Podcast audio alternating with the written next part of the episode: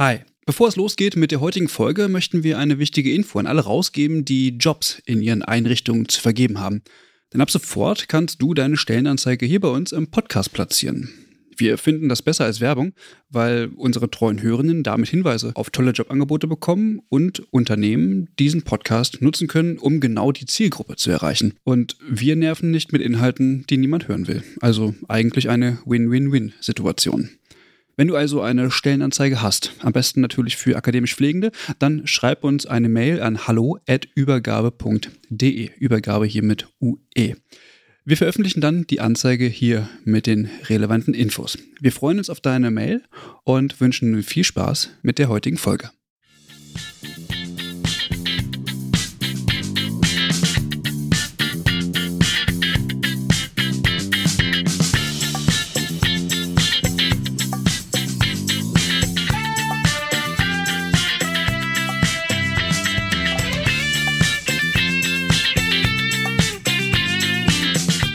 Willkommen zu einer neuen Folge des Übergabe-Podcasts. Wir sitzen hier heute in Witten, äh, genau gesagt im TZNE, aber äh, Mike wird gleich nochmal erklären, ähm, was das genau ist und ähm, auch das heutige Thema. Und ich darf überleiten, genau. Ähm, wir sitzen heute hier im DZNE in Witten. Ähm, mit mir ist hier noch der Christian und die Franzi ist uns noch zugeschaltet. Und wir sitzen hier mit Frau Professorin äh, Martina Rös im DZNE zum Thema Expertenstandard äh, Beziehungsgestaltung von Menschen mit Demenz. Bevor wir in das Thema einsteigen, vielleicht einmal in ganz Kürze ähm, etwas zum DZNE. Was ist das DZNE? Das Deutsche Zentrum für Neurodegenerative Erkrankungen. Vielleicht können Sie da einmal kurz was zu sagen, Frau Rös. Ja, herzlichen Dank erstmal für die Einladung, äh, an diesem Podcast teilzunehmen. Ähm, man sollte vielleicht noch mal in Erinnerung rufen, dass das äh, DZNE, abgekürzt äh, Deutsches Zentrum für Neurodegenerative Erkrankungen, seit 2009 äh, besteht es wird gefinanziert vom äh, Bundesministerium für Forschung und äh, Bildung und es ist ein Gesundheitsforschungszentrum. Das heißt, es konzentriert sich eben ausschließlich auf neurodegenerative Erkrankungen, aber nicht nur auf die Demenz. Also das ist eben nur ein Schwerpunkt für uns. Man muss eben berücksichtigen, dass das DCNE insgesamt aus zehn Standorten besteht verteilt über die Bundesrepublik und dass wir uns grundsätzlich mit Fragen der Grundlagenforschung beschäftigen, mit der klinischen Forschung, mit der Populationsforschung, aber eben auch mit der Versorgungsforschung.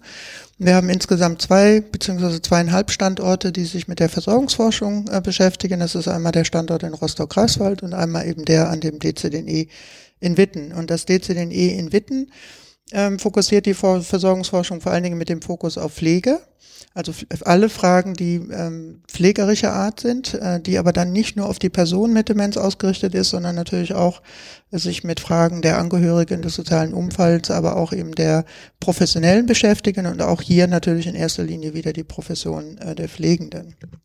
Das, was ich denke, was wir auch nochmal im Hinterkopf behalten sollten, ist, dass durch diese Förderung, die über, über das Ministerium, das Bundesministerium geht, sind wir das einzige Pflegeforschungszentrum oder Pflegeforschungszentrum, was sich, was eben quasi vom Bund gefördert wird, was quasi eine Grundfinanzierung hat und nicht nur von Drittmitteln finanziert wird. Und das ist quasi einzigartig in Deutschland. Und insofern ist das natürlich auch äh, eine tolle Sache, dass es nun ausgerechnet sich auf das Thema Demenz bezieht. Mhm. Wenn wir uns jetzt quasi ansehen, wie unser Standort aufgebaut ist, dann können wir im Grunde genommen sagen, dass wir ähm, natürlich in erster Linie Versorgungsstrategien für Menschen mit Demenz im Blick behalten. Und wir haben halt vier Themenschwerpunkte. Das eine, da geht es in erster Linie um Versorgungsstrukturen. Das ist die Arbeitsgruppe, die von Herrn Dr. Holle geleitet wird. Da geht es zum Beispiel um Fragen, äh, wie kann eigentlich Stabilität in häuslichen Versorgungsarrangements aufrechterhalten werden. Da geht es aber auch um Fragen, inwiefern bringt denn eine demenzspezifische äh, Station in einem Altenheim eine bessere pflegerische Qualität oder ein besseres Outcome. Dann haben wir eben die Arbeitsgruppe Versorgungsinterventionen. Äh, die seit 1. August diesen Jahres von mir geleitet wird. Da geht es unter anderem um Fragen, wie kann denn, äh, wie können denn Angehörige unterstützt werden in der Interaktion, Kommunikation mit Menschen mit FTD, also mit frontotemporaler Demenz, was ja natürlich nochmal eine besondere Herausforderung ist. Da kann es aber auch unter Umständen um Fragen gehen, ähm, wie kann ich eigentlich, äh, wie kann der Bewohner davon profitieren, dass ich eben zum Beispiel Technik anbiete. Und ähm, dann haben wir noch die Arbeitsgruppe Implementierung. Da geht es natürlich in erster Linie darum, dass wir grundsätzlich ein Verständnis haben, wenn eben Interventionen erforscht wurden, dass die dann nachher auch in der Praxis ankommen sollen. Das ist eben auch eine Arbeitsgruppe, die von mir geleitet wird, weil das quasi mein eigentliches Schwerpunktthema ist, äh, was ich hier an diesem Standort vertrete und seit 1900 seit den 90ern quasi schon vertrete. ähm, und wir beschäftigen uns im Moment in erster Linie mit dem Thema Prozessevaluation, weil es uns darum geht, inwiefern man schon parallel zu Interventionsstudien, zu Wirksamkeitsstudien schon Erkenntnisse zur Implementierung in äh, Erfahrung bringen können. Aber wir beschäftigen uns auch mit Fragen, zum Beispiel, ähm, ja, was sind denn Implementierungsergebnisse? Wie kann ich denn Implementierungsergebnisse messen? Und dann last not but least, ähm, die Arbeitsgruppe wird ab 1. August von der Frau Dr. Teupen geleitet. Äh, haben wir noch die Arbeitsgruppe Methoden, weil natürlich vollkommen klar ist, dass wir zum Beispiel Interviews, so wie wir sie jetzt quasi führen, unter Umständen mit Menschen mit Demenz so nicht geführt werden kann. Und ein Schwerpunkt, den wir in dieser Arbeitsgruppe haben, ist vor allen Dingen, wie können wir Menschen mit Demenz und deren Angehörige in Forschungsprozesse anders einbinden, dass sie nicht nur Datenlieferant sind, mhm. äh, sondern eben tatsächlich auch aktiv an der äh, an der Frage von äh, Forschung mit äh, eingebunden sind. Und daran koppelt ist natürlich gleich schon die Frage, ähm, wenn ich jetzt quasi an die Zielgruppe denke, wie kann ich zum Beispiel Einverständniserklärungen ähm, äh, ausfüllen lassen, wenn die eigentlich hochkomplex sind und viele Dinge abgearbeitet werden müssen. Insofern natürlich auch die Frage danach, wie kann ich das anders gestalten. Also das vielleicht mal so kurz ja. zum DCDE okay. und unseren Standorten. Super, danke. Ähm, bevor wir inhaltlich in den Expertenstandard oder in die Thematik des Expertenstandards einsteigen, vielleicht einmal grob die Frage, warum ist Demenz überhaupt wichtig? Warum sollte man sich da aus pflegerischer Perspektive, oder warum ist das ein Pflegetema? Mhm. Ich könnte natürlich jetzt sagen, jedes Thema, was mhm. äh, quasi äh, mit einer Krankheit zusammenhängt, ist natürlich ein Thema, was die Pflege interessiert, weil ich natürlich insgesamt mit der Zielgruppe zusammenhänge, äh, mit der Zielgruppe zu tun habe.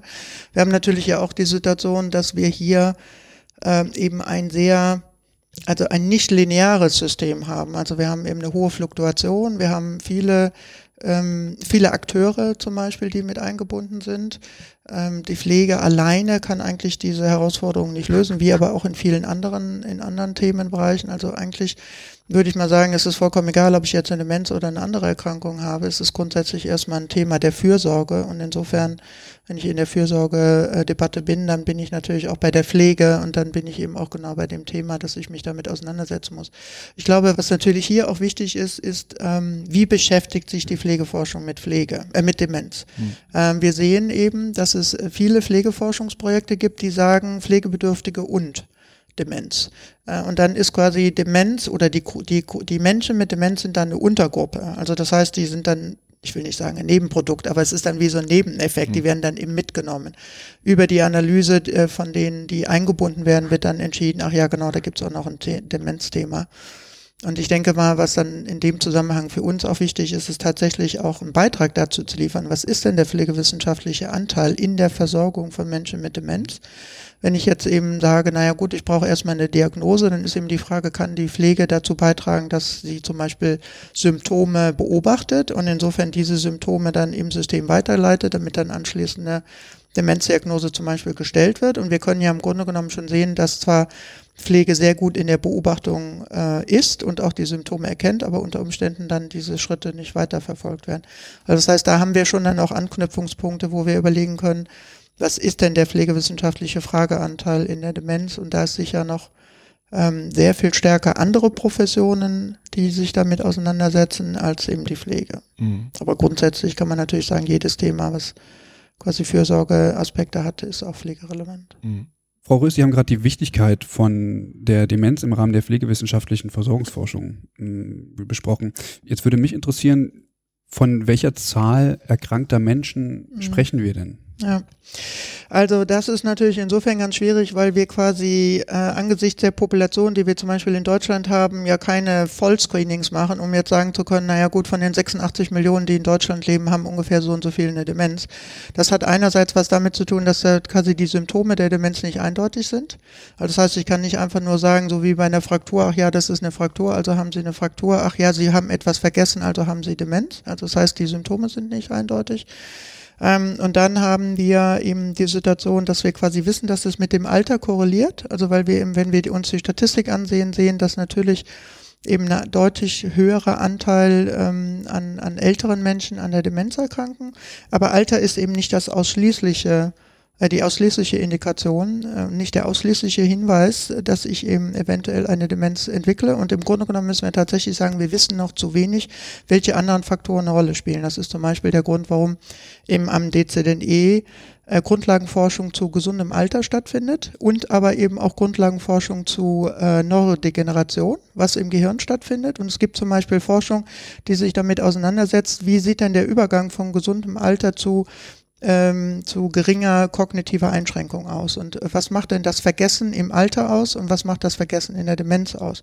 So dass man dann natürlich sagen kann, das ist auch genau der der Hinweis, wo Pflege einsteigen kann, weil ich ja sehr wohl die Symptome beobachten kann und ich kann diese Symptome äh, quasi weitergeben, so dass ich dann quasi unter Umständen, wenn ich jetzt zum Beispiel im Krankenhaus bin und ich habe eben festgestellt, ach, die Person hat eben doch große Orientierungsprobleme, was zum Beispiel bei Alzheimer-Demenz sehr oft auftritt, äh, hohe Erinnerungslücken und Erinnerungslücken, die nicht nur im Sinne von, ja, ich habe meinen Schlüssel vergessen, aber ich weiß, dass der Schlüssel dafür da ist, dass ich meine Tür aufschließen kann, sondern ich habe den Schlüssel vergessen, ich weiß aber nicht, dass der Schlüssel dafür da ist, dass ich wieder in meine Wohnung komme, dann habe ich natürlich über Beobachtungen die Möglichkeit, genau diese Information weiterzugeben.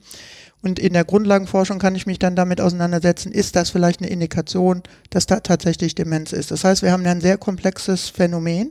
Deswegen ist es nicht ganz einfach und die meisten Zahlen basieren dann eben auf Alter.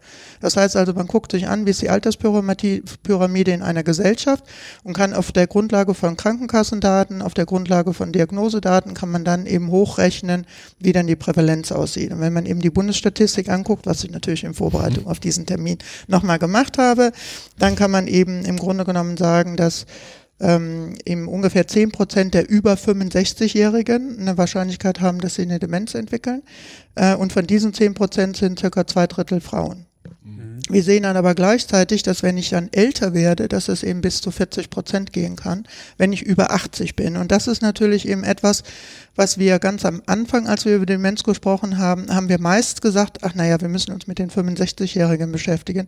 Mittlerweile sind wir tatsächlich an dem Punkt, dass wir sagen, wir dürfen die über 80-Jährigen nicht vergessen, weil erstens werden wir alle deutlich älter und da ist dann natürlich tatsächlich vielleicht auch eine Kommunikation, eine Kommunikation mit Pflegebedürftigkeit von Relevanz und insofern natürlich tatsächlich eben auch zu sehen, was sind denn dann die Bedarfe der über 80-Jährigen. Mhm. Und ich glaube, der Punkt ist, was wir eben viel stärker lernen müssen, um quasi eine bessere Verständnis davon zu haben, wie die Prävalenz gemessen werden kann, ist, dass wir ein besseres Verständnis davon haben, benötigen, äh, was sind denn die Symptome, die mir Hinweise liefern, das. Und wir wissen, dass es eine Kombination von Symptomen ist. Also insofern ist das natürlich schon eine wichtige Frage für die Pflege an sich, aber auch für die Pflegewissenschaft, weil wir müssen uns ja zum Beispiel damit beschäftigen, wie definiere ich meine Zielgruppe. Wenn ich jetzt zum Beispiel eine Interventionsgruppe, wenn eine Interventionsstudie mache und ich kann nicht genau definieren, ähm, was ist denn die Demenz in meiner Zielgruppe, dann habe ich natürlich in meiner Interventionsstudie auch ein Problem. Insofern muss ich mich mit diesem Phänomen der Prävalenz natürlich grundsätzlich auseinandersetzen damit ich eben weiß, welche ähm, Ausgangspunkte ich denn habe, um zu definieren, ja, ich habe eine Demenz oder ich habe keine Demenz. Mhm. Jetzt habe ich ja auch mal im Krankenhaus gearbeitet. Mhm. Kann es sein, dass, äh, ja, wie soll ich das sagen, mit äh, in der Annahme, äh, ich würde nicht sagen richtig liege, aber mhm. ähm, so schätzungsweise, also dass die Zahl ähm, die Sie jetzt aus der Bundesstatistik mhm. auch mhm. ähm, gezogen haben, dass die tatsächlich nicht richtig ist, weil ich habe auch beobachtet, dass mhm. beispielsweise seitens der Medizin mhm. sehr schnell mit der Diagnose mhm. Demenz um sich mhm. geworfen wird. Ähm, und wenn Sie sagen, die Bundesstatistik speist sich eben auch aus Diagnosedaten, dann ist die Zahl sicherlich äh, ja. fehlerhaft. Also man muss äh, da vielleicht dann genauer in das Diagnosesystem sehen. Also wir haben ja eine Prävalenzerhebung in fünf Universitätskliniken gemacht und haben festgestellt, dass quasi der höchste Anteil in der sogenannten F03-Code ist. Das ist die unspezifische Demenz. Alle anderen Demenzformen, die quasi über den Code mit abgebildet sind, sind sehr spezifisch und können auch identifiziert werden. Und das hat was damit zu tun, dass ich zum Beispiel relativ einfach eine vaskuläre Demenz identifizieren kann, weil die eben ein eindeutiges Ursachenmechanismus hat. Aber ich kann eben nicht diese Kombination von verschiedenen verschiedenen Symptomen, ach ja, ich kann mich nicht orientieren oder ich habe eben äh, Erinnerungslücken, ähm, kann ja auch mit dem Phänomen der Krankenaufnahme zusammenhängen, weil ich eben gerade durch dieses Akutereignis natürlich eben in der Situation bin, dass ich eben feststelle, ach naja gut, ich kann mich gerade nicht orientieren, aber das kann mir genauso passieren, wenn ich eben an einen fremden Ort komme und nicht genau weiß, muss ich jetzt nach rechts oder links gehen. Ja. Und das macht natürlich angesichts der Verweildauern, die man ja dann auch nochmal ansehen muss, natürlich genau die Schwierigkeit. Erstens ist der Auftrag nicht da, äh, sich mit der Demenz zu beschäftigen, weil ich habe keine Erlöse dafür. Äh, dann habe ich vielleicht die Nebendiagnose, die ist dann aber F03 und dann fehlt unter Umständen der Hinweis, was passiert denn anschließend? Also gebe ich zum Beispiel den Hinweis an den Nachversorger, dass eben äh, da doch genügend Indikation da ist, dass es notwendig ist, eine Demenzdiagnose zu stellen. Ähm, und, und ich denke, an dieser Stelle haben wir tatsächlich noch Versorgungsdefizite. Wir haben auch Versorgungsdefizite, ähm, hat es auch Studien von unseren Kollegen in Greifswald gegeben, dass Hausärzte ähm, im Grunde genommen nicht über die ausreichende Kompetenz verfügen, auf der Grundlage dieser Komplexität der Symptome tatsächlich dann auch eine Diagnose zu stellen. Das heißt also, da geht es vielleicht auch in dem Ping-Pong-System, dass dann eben die Person von System zu System geht. Und insofern dann äh, der eine erwartet, es wird im Krankenhaus gemacht, der Kranken, das Krankenhaus sagt, dafür werde ich nicht finanziert, das muss der Hausarzt machen. Und irgendwann gibt es vielleicht tatsächlich fünfmal eine Wiederaufnahme, die ähm, in retrospektiver Analyse darauf hindeuten, ach, man hätte eigentlich, aber dann ist es natürlich tatsächlich zu spät. Also deswegen ist die Auseinandersetzung mit den Symptomen, die Hinweise liefern, wie die Prävalenz zum Beispiel zustande kommt, sehr wichtig. Sie wird sicher nicht hinreichend äh, systematisch und strukturiert erfasst, um eine andere Qualität von Daten zu haben. Denn wenn ich jetzt in die Dokumentation sehen würde, also wir haben zum Beispiel eben elektronische Patientenakten durchgesehen und haben gesehen, es gibt ein Mismatch zwischen dem, was die Diagnose ausmacht und dem, äh, was eben in der Dokumentation steht. Und das geht einerseits in die Richtung, dass man aus der Dokumentation nicht ableiten kann, warum F03 und andererseits F03 drin steht, äh, was kompatibel ist mit dem, was in der Dokumentation steht. Ähm, und ich denke, der Punkt ist dann tatsächlich, was kommt am Ende ähm, eben in die Statistik.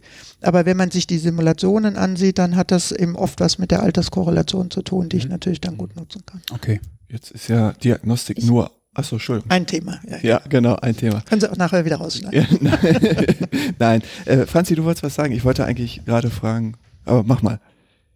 Nee, ich wollte auf was anderes ja, eingehen. mach mal.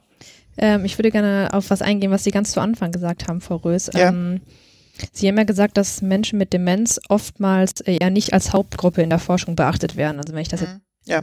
Ja. Wie unterscheiden sich denn Menschen mit Demenz von anderen Menschen, äh, die von der Forschung beachtet werden?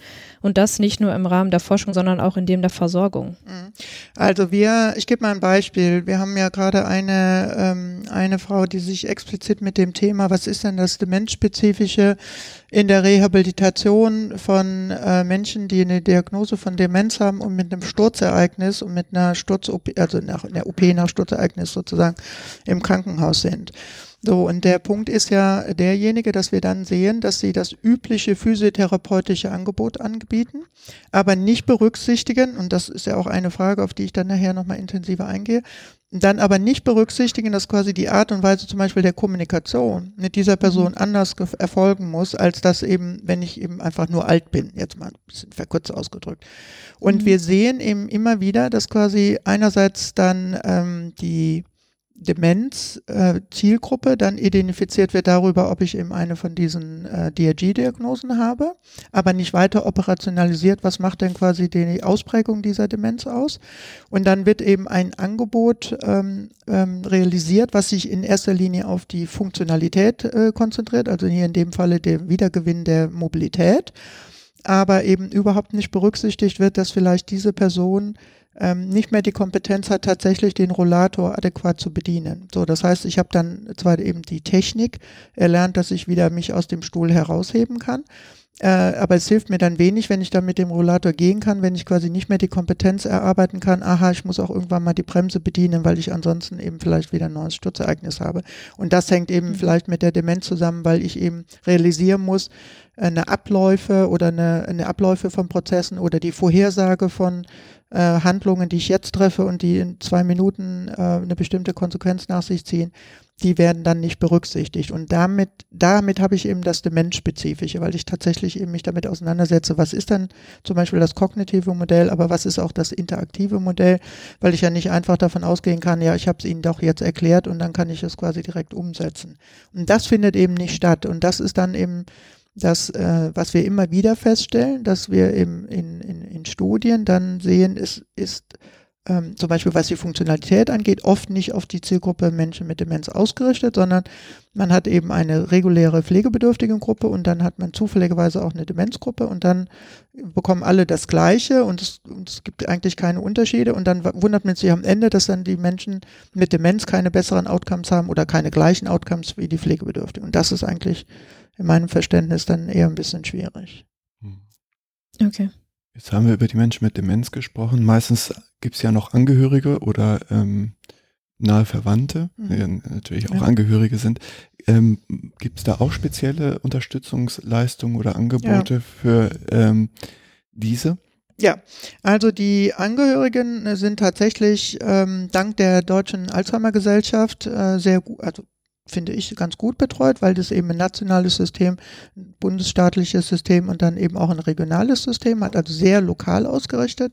Und ähm, die Deutsche Alzheimer Gesellschaft hat ja sehr früh das geschafft, Selbsthilfegruppen aufzubauen, äh, Beratungsangebote, die telefonisch in Anspruch genommen werden können, sodass tatsächlich eben ab dem ersten Anzeichen, wenn Pflegebedürf wenn pflegende Angehörige äh, eben Interesse haben und nicht nur, wenn sie schon pflegende Angehörige sind, sondern auch wenn sie nur noch Angehörige natürlich eben sich an diese äh, Deutsche Alzheimer Gesellschaft in der Region ähm, richten können und eben auch die Selbsthilfeangebote, die Selbsthilfegruppen wahrnehmen können. Es gibt auch in einigen Regionen Selbsthilfegruppen für Menschen mit Demenz was natürlich auch ganz gut ist, weil ja nicht alle äh, per se äh, nicht mehr kommunikationsfähig sind, sondern wenn wir berücksichtigen, dass der größte Anteil der Demenz äh, in der Alzheimer-Demenz liegt und ich im, im, Schnitt damit noch gut zehn Jahre zu Hause äh, alleine leben kann oder selbstständig leben kann, dann ist natürlich auch klar, dass da auch tatsächlich Bedarf direkt für die Zielgruppe da ist. Dann haben wir ja noch die Demenznetzwerke, also die ja auch äh, im Rahmen von einem Forschungsprojekt, an dem das DZNE maßgeblich beteiligt war, ähm, es geschafft haben, dass eine Anschubfinanzierung über das SGB 11, also Sozialgesetzbuch 11 äh, sozusagen realisiert wird. Und zwar hat es da vor allen Dingen dem, äh, die Idee, dass ja äh, angesichts der Fragmentierung des Gesundheitssystems äh, Menschen oft nicht wissen, wo soll ich denn quasi hingehen. Und hier besteht eben die Idee, dass ich eine zentrale Anlaufstelle habe und diese mich dann weiterführt, sodass ich dann ein besseres Verständnis habe, ach ja, ich habe eher ein Problem, was mit Sanitätshaus zusammenhängt, dann bekomme ich quasi eine Empfehlung, dahin zu gehen, oder ich habe tatsächlich eine pflegerische Herausforderung oder ich habe eben eher eine Herausforderung, ich muss zum Facharzt oder zur Memory Clinic und dann diese Verbindung aufbauen. Und dann haben wir natürlich auch noch ähm, die Pflegestützpunkte und die Pflegeberatung. Ja. Und die haben aber keinen expliziten Fokus auf Demenz, aber haben natürlich einen unmittelbaren Zugang zu Pflegebedürftigen, mhm. wo ich zumindest eben auch pflegefachliche Fragen stellen kann. Und dann haben wir in einigen Bundesländern ja auch noch Patientenberatungsstellen, die auch jetzt nicht einen spezifischen Fokus haben, aber die eben zum Beispiel auch sehr oft Finanzierungsfragen oder Rechtsfragen, weil die oft die Juristen auch haben, beschäftigen, so dass ich dann tatsächlich, je nachdem, welche Frage ich habe, dann auf jeden Fall Ansatzpunkte habe, mhm. wo ich hingehen kann. Ja, jetzt ähm, haben wir ja schon festgestellt, dass ähm, Demenz scheinbar ein sehr komplexes ähm, Phänomen ist und im Grunde genommen gar nicht so einfach greifbar ist. Dem hat sich jetzt auch das DNKP gewidmet, oder beziehungsweise jetzt ist es ja schon ein paar Tage her, und hat auf dieser Basis ähm, den Expertenstandard zur Beziehungsgestaltung von Menschen mit Demenz ähm, auf den Weg gebracht, wo sie ja federführend mhm. ähm, sozusagen mitgearbeitet haben. Ähm, vielleicht müssen wir ganz kurz nochmal schauen, wofür sind eigentlich Expertenstandards gut und wie mhm. ist eigentlich der Aufbau von so einem Expertenstandard? Ja, ich glaube gerade der Aufbau, aber da kann wahrscheinlich Frau Rös auch äh, super ich sag was noch mal ganz sagen. kurz genau. Ja. Ich, also was mir nochmal ganz wichtig ist, ist, ähm, ich weiß ja, dass sie mit dem Herrn Bücher auch das äh, Thema hat, deswegen versuche ich ein bisschen andere Konnotation zu setzen. Also ähm, für mich hängt der Expertenstandard in erster Linie damit zusammen, dass versucht wird, ein Qualitätsniveau zu definieren. Also das heißt, die Standardaussage, die ich habe, auf die ich auch gleich nochmal eingehen werde, die Standardaussage beschreibt eigentlich das Qualitätsniveau, was ich erreichen möchte. Warum ist das Standard, warum ist quasi die Standardaussage so, wie sie im Moment aussieht? Sie setzt sich ja zusammen aus Zielgruppe, was soll gemacht werden und was ist das erwartbare Ergebnis. Egal welchen Expertenstandard habe ich, die Standardaussage ist immer gleich aufgebaut. Das hängt ja damit zusammen, dass wir auf ein Qualitätsverständnis zurückgehen, was einerseits sagt, ähm, Qualität ist nicht nur, was ich beschrieben habe, was auf dem Papier steht, sondern Qualität ist der Grad der Übereinstimmung zwischen dem, was ich vorher formuliert habe und was ich dann tatsächlich erbracht habe. Und das zeigt natürlich, dass es einen evaluativen Charakter hat, was wir in dem Expertenstandard haben. Deswegen ist mir besonders wichtig, deutlich zu machen, der Expertenstandard ist keine Handlungsanleitung. Das heißt also, ich habe auf jeden Fall, wenn ich den Expertenstandard implementieren möchte, die Notwendigkeit zu überlegen, was heißt das für mich ganz konkret auf der Handlungsebene. Und alle, die äh, ab und zu mal sagen, ja, ich habe da nichts ändern müssen, äh, die haben, glaube ich, dann eher das nicht verstanden, dass es quasi keine Handlungsanleitung ist. Und das ist natürlich wichtig, weil ich muss mich mit jeder Kriterienebene auseinandersetzen, um zu überlegen, was bedeutet das für mich in meinem System. Ähm, dann haben wir eben immer, wenn das was Evaluatives ist, brauchen wir immer ein Audit. Das ist natürlich vor allen Dingen in der Standard, in der Langzeitpflege und im Krankenhaus kein Problem, weil da natürlich Audits gang und gäbe sind und insofern natürlich eben das unproblematisch ist, quasi ein Audit auch im Rahmen mhm. dieser äh, Ebene dann mit einzubinden. Und der Vorteil bei dieser Definition von Donebedian aus den äh, Mitte der 60er, Ende der 60er, ist, dass er eben über einen Zielerreichungsgrad geht. Das heißt, wenn ich das aus Implementierungsperspektive mir ansehe, kann ich sagen, ach ja, ich habe eigentlich bisher noch nie ein Angehörigenkonzept gehabt. Ich habe überhaupt gar keine richtige Idee, wie ich Angehörige einbinden will. Hier spielen aber Angehörige eine große Rolle dann ist nicht die Anforderung, dass ich von 0 auf 100 gehe, sondern ich kann mir überlegen, ich gehe Step by Step und habe dann eben die Möglichkeit zu sagen, okay, ich habe erstmal einen Zielerreichungsgrad von, sagen wir mal, unter 50 Prozent. In dem zweiten Schritt will ich 60 Prozent haben und dann im dritten Schritt 100 Prozent. Und das bietet mir eben die Möglichkeit, dann tatsächlich diese Balance zwischen dem, was ich vorher beschrieben habe, und dem, was ich umsetze. Dann die zweite Message, die Dune Biedering gesetzt hat. Er hat ja auch nicht unkritisch, aber er hat auf jeden Fall gesagt, es gibt einen Zusammenhang zwischen Struktur, das ist zum Beispiel die Rahmenbedingungen, ähm, das sind zum Beispiel die Qualifikationen von Personal. Ähm, Strukturen wirken sich auf Prozesse aus. Wenn ich keine Kompetenz habe, weiß ich vielleicht auch nicht, wie es umgesetzt werden soll. Wenn ich kein Personal habe und ich brauche aber eben zwei Leute für die Durchführung von einer Maßnahme, dann habe ich natürlich eben auch ein Problem im Prozess. Und natürlich in der Folge wirkt sich das auf ein Ergebnis hinaus. Das heißt, die Anforderung ist hier tatsächlich weil wir den Expertenstandard analog des Pflegeprozesses aufbauen, für jeden einzelnen Schritt zu überlegen, was ist denn das Ergebnis, was ich erreichen möchte. So dass wenn ich jetzt den Pflegeprozess mir ansehe, sagen kann, okay, wenn ich eben Informationen sammle, dann habe ich am Ende eine bestimmte Vorstellung, was ich erreichen möchte. Und dann ist quasi der Expertenstandard so aufgebaut, dass analog des Pflegeprozesses ich auch eine Logik aufbaue, weil quasi der vorhergehende Schritt immer in den nachfolgenden Schritt äh, mündet. Und insofern kann man dann am Ende sagen, hier in unserem Falle haben wir ja fünf Kriterienebene, in einigen Expertenständen haben wir sechs oder sieben.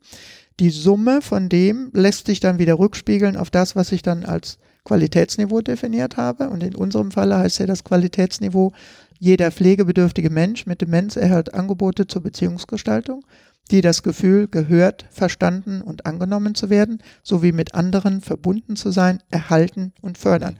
Und das Erhalten und Fördern ist insofern nochmal äh, wichtig zu sehen, weil das eigentlich das Niveau nochmal charakterisiert. Wir haben ja zum Beispiel in dem Expertenstandard die Kubitus-Prophylaxe eben geschrieben, dass wir mit Hilfe der Maßnahmen die Kubitus vermeiden können. Das ist was anderes, als wenn ich jetzt hier sage, ich will etwas erhalten oder fördern. Oder wir in dem Sturzexpertenstandard gesagt haben, ich will Sturzfolgen reduzieren, aber ich kann den Sturz an sich nicht vermeiden, so dass ich dann nicht nur die Aussage habe, ich will das Gefühl, gehört verstanden angenommen zu sein, sondern ich kann auch sagen, wir können anhand unserer Literaturrecherche sagen, ich kann zumindest den Erhalt erreichen, ich kann aber vielleicht auch erfördern, ähm, aber und das ist natürlich wichtig für das Audit, weil das dann natürlich eben nochmal eine andere Ausprägung ist. Unter dem Begriff des Audits würde man die Überprüfung dann dieser. Genau, der Ergebniskriterien ah, ja. verstehen. Mhm. Genau. Also da würde man sich im Grunde genommen an den Ergebniskriterien orientieren und im Rahmen der Pilotierung ist es immer auch so, dass quasi noch ergänzende Fragen äh, zum Kontext gestellt werden. Also zum Beispiel ist da besonders interessant, ähm, welche ähm, Kompetenzdefizite identifiziert wurde und wie dann die Institution zum Beispiel darauf reagiert hat. Weil natürlich vollkommen klar ist, wenn ich zum Beispiel vorher nie darüber nachgedacht habe, wie kann ich eigentlich Angehörige einbinden, dass unter Umständen ich erstmal nicht damit auseinandersetzen muss, ähm, welche Kompetenzen brauche ich denn, dass ich mit Angehörigen anders kommunizieren kann. Genau. Das wird dann mit erfasst, ja. Jetzt haben Sie ähm, mhm. Donabidien mehrfach genannt. Ja. Ähm, ich weiß nicht, ob das jeder weiß, aber mhm. eigentlich ist das Wissen, was man in der Schule bekommt. Äh, Avides Donabidien ist sozusagen derjenige, auf den die die ähm, Struktur von Expertenstandards ja. zurückgeht, genau, ja. mit ähm, Struktur, Prozess und Ergebnis. Ergebnis. Genau. Genau. Mike. Ja, und ähm, wir sind ja jetzt so ein bisschen weiter fortgeschritten mit dem Thema des Expertenstandards. Ähm, wenn wir jetzt uns konkret den Expertenstandard Beziehungsgestaltung anschauen, was war Ihre Aufgabe ähm, bei diesem ja. Expertenstandard? Ähm, wie muss man sich das vorstellen? Also der Christian hat ja gerade schon davon gesprochen, dass das DNKP irgendwie mhm. sich mit dem Thema beschäftigt mhm. hat. Wie kommen Sie da jetzt ins Spiel ja, genau. vom DZNE? Wo ist da, Gute wo, Frage. wo ist da der Link?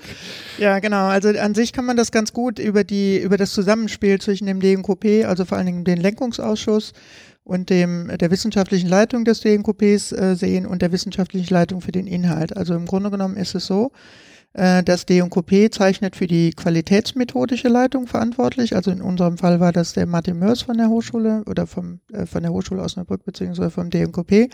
Und für die wissenschaftliche Leitung, also für die inhaltliche Leitung, zeichne ich verantwortlich. Man sollte vielleicht mal dazu noch kurz sagen, wie sieht denn das Prozedere aus?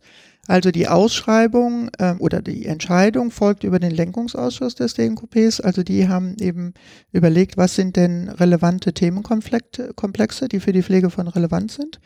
Ähm, und hatte damals eben äh, das beschrieben, als es geht um die pflegerische Versorgung von Menschen mit Demenz, also relativ allgemein. Ähm, dann haben sie das ausgeschrieben, dann konnte ich mich bewerben. Es haben sich auch andere beworben. Dann hat es ein Bewerbungsgespräch äh, gegeben. Ähm, und dann hat das DNKP entschieden, okay, die Frau Rös kann das äh, quasi übernehmen. Dann habe ich auch dann das angenommen, äh, dass ich die Leitung übernehmen möchte. Und dann haben wir hier das wissenschaftliche Team zusammengestellt, weil unser erster Auftrag ist ja quasi die Literaturstudie.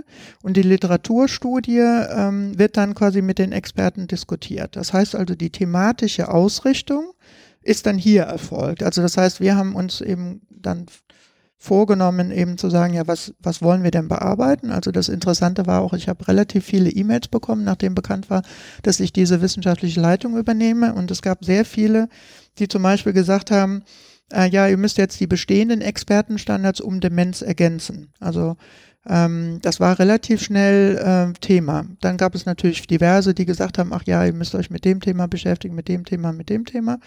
Das war für uns aber relativ schnell auch in Abstimmung mit dem DMQP nicht der Fokus, weil wir wollten nicht ein spezifisches, herausforderndes, problematisches Thema haben, sondern wir wollten auf der Grundlage der Arbeit, die wir hier betreiben zum Thema Personenzentrierung, unbedingt eine positive Konnotation des Themas haben, also der Versorgung von Menschen mit Demenz.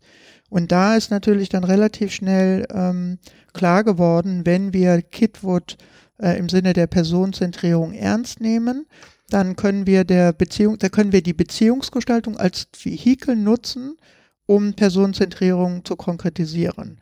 Und wir können gleichzeitig, um Beziehungsgestaltung zu konkretisieren, können wir Kommunikation, Interaktion nutzen. So dass wir dann eben aus der, aus dem, vor diesem Hintergrund quasi den Eindruck hatten, erstens können wir eine positive Message absetzen, weil wir nicht mit einem Problem anfangen, wie in allen anderen Expertenstandards. Also wir haben ein Risiko von etwas, hier habe ich ja kein Risiko von Verlust von Beziehungsgestaltung, sondern ich habe hier ein Risiko, dass ich unter Umständen unterversorgt werde, aber das ist sehr komplex. Ähm, und insofern war das natürlich eben relativ schnell logisch. Dann geht es eben in diesem Zusammenhang auch darum, dass wir gesagt haben, und das geht auch mit der Beziehungsgestaltung, die Aufrechterhaltung der Identität, vor allen Dingen der sozialen Identität, weil wir natürlich letztendlich gesagt haben, die ganze Stigmatisierungsdebatte zeigt, mir wird eigentlich abgesprochen, dass ich noch Person bin, mir wird abgesprochen, dass ich noch autonom bin, mir wird abgesprochen, dass ich selbst noch entscheiden kann, wo ich eigentlich hingehen möchte. Und da wollten wir eben einen Gegenpunkt setzen. Und wir wollten eben auch deutlich machen, ähm, dass Beziehungsgestaltung etwas ist, was ich nicht nicht tun kann. Also wenn man jetzt Watzlawick eben sich anguckt, der hat ja gesagt, ich kann nicht nicht mhm. kommunizieren. Und bezogen eben auf die Beziehungsgestaltung haben wir mithilfe von, äh, von Kitwood immer dann argumentiert, ich kann auch nicht nicht in Beziehung treten. Und deswegen war der Link zwischen Interaktion, Kommunikation und Beziehungsgestaltung oder Beziehung unmittelbar gegeben, so dass wir dann auch eine Konkretisierung hatten für die Literaturrecherche. Und ergänzend, und das war natürlich für uns dann nochmal so eine Bestätigung, hatten wir ähm, eben ein, ein Literaturreview gefunden, was sich damit auseinandergesetzt hat, was ist denn den Pflegebedürftigen mit Demenz wichtig? Und da gab es eben vier verschiedene Punkte und eins war eben Beziehungsgestaltung. Und da haben wir viele Komponenten gefunden von dem, was wir uns auch ähm, schon äh, was wir schon gesehen hatten und haben das dann auch nochmal als Bestätigung gesehen, dass Beziehungsgestaltung tatsächlich ein relevantes Thema war. Das ähm, wäre jetzt tatsächlich irgendwie auch meine nächste Frage mhm. gewesen. Also wenn ich jetzt nachdenke, dann denke ich eigentlich, dass das jeder Mensch kann oder in sich mhm. hat, Beziehungen zu führen oder Beziehungs mhm. auf, Beziehungen auf eine bestimmte Art und Weise eben aufrechtzuerhalten oder mhm. eben ähm, ja, zu starten oder eben zu beenden. Aber das, was Sie gerade gesagt haben, ist dann eben der Grund, warum es eben auch einen bestimmten oder einen spezifischen Expertenstandard für, für Menschen mit Demenz gibt, mhm. weil, wie Sie eben schon gesagt haben, in den anderen ist das eben, wenn nur teilweise oder halt eben nicht enthalten. Mhm. Und eben auch, dass das ähm, der Grund für die Thematik der Beziehungsgestaltung ist. Was ist so dann das Besondere, nochmal ein mhm. Mensch mit Demenz und Beziehungsgestaltung? Mhm.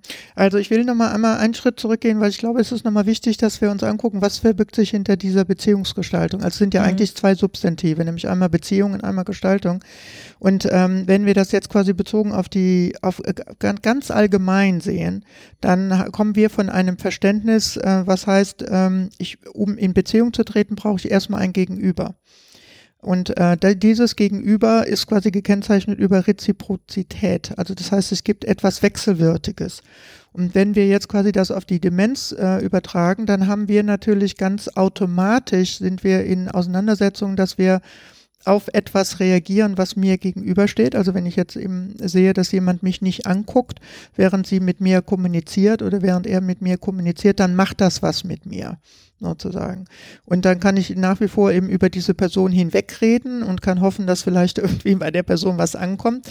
Aber wenn ich jetzt quasi das in dem Demenzkontext äh, sehe, dann äh, hört vielleicht mein nicht dementer Beziehungspartner, äh, dass ich etwas gesagt habe, was dann die Person damit macht, ist nochmal was anderes, aber die Person mit Demenz kann eben mit dieser Information nichts anfangen. Das heißt also, ich brauche quasi ein Grundverständnis davon, wie Beziehung funktioniert, also oder wie die Grundprinzipien der Beziehung sind, damit ich dann ableiten kann, was heißt das quasi in der Demenz. So, und wenn ich jetzt quasi schon überhaupt nicht berücksichtige, dass quasi in der Beziehung dieses, ähm, ich brauche ein Gegenüber und meine Selbstbestätigung kann ich nur über das äh, über die, über die Rückbindung an eine andere Person gestalten und dass man dann quasi sieht, ich kann eigentlich als Person mit Demenz nur dann selbstwirksam sein, wenn ich immer wieder in der Interaktion zum Beispiel bestätigt bekomme, das Gegenüber sieht mich auch, das Gegenüber hört mich auch, das Gegenüber reagiert auf mich und zwar ganz bewusst, nicht über und nicht quasi neben und nicht unter, sondern ganz bewusst eben in dieses reziproke Verhältnis eintreten. Nur dann habe ich tatsächlich eine Chance, in die Beziehungsgestaltung mit dieser Person einzutreten. Und das heißt, wir können eigentlich Grundprinzipien natürlich anwenden, aber die Nuancierung ist hier sozusagen von besonderer Bedeutung. Und dann haben wir ja auch noch die Herausforderung, dass wir quasi nicht davon ausgehen, dass reguläre Kommunikationsprinzipien wie zum Beispiel die Verifizierung von Inhalten, also Sie haben jetzt eben gesagt, ja, Frau Röster, haben Sie doch eben das und das gesagt. Mhm. Was heißt das denn in dem und dem Kontext? Mhm. Das findet ja unter Umständen in der Demenz gar nicht statt. Wenn ich mich aber nicht mit den Grundprinzipien dieser Interaktionsprinzipien, die dann in der Beziehung sich ausdrücken, auseinandersetze, dann habe ich auch keine Idee, wie die Nuancierung sozusagen in der Demenz aussieht, weil ich dann per se ein Modell anwende, was quasi in diesem Kontext überhaupt nicht funktioniert und wo ich mich dann frage, warum die Person nicht adäquat in Anführungsstriche sozusagen reagiert. Mhm. Das heißt, mit meiner Response, und das ist ja das, was wir dann auch im herausfordernden Verhalten immer wieder diskutieren, mit reiner, meiner Response kann ich unter Umständen genau das auslösen, was ich eigentlich zu verhindern suche, nämlich dass jemand agitiert reagiert, weil ich quasi nicht äh, verstanden habe, wie das Grundprinzip mhm. in der Reziprozität aussieht.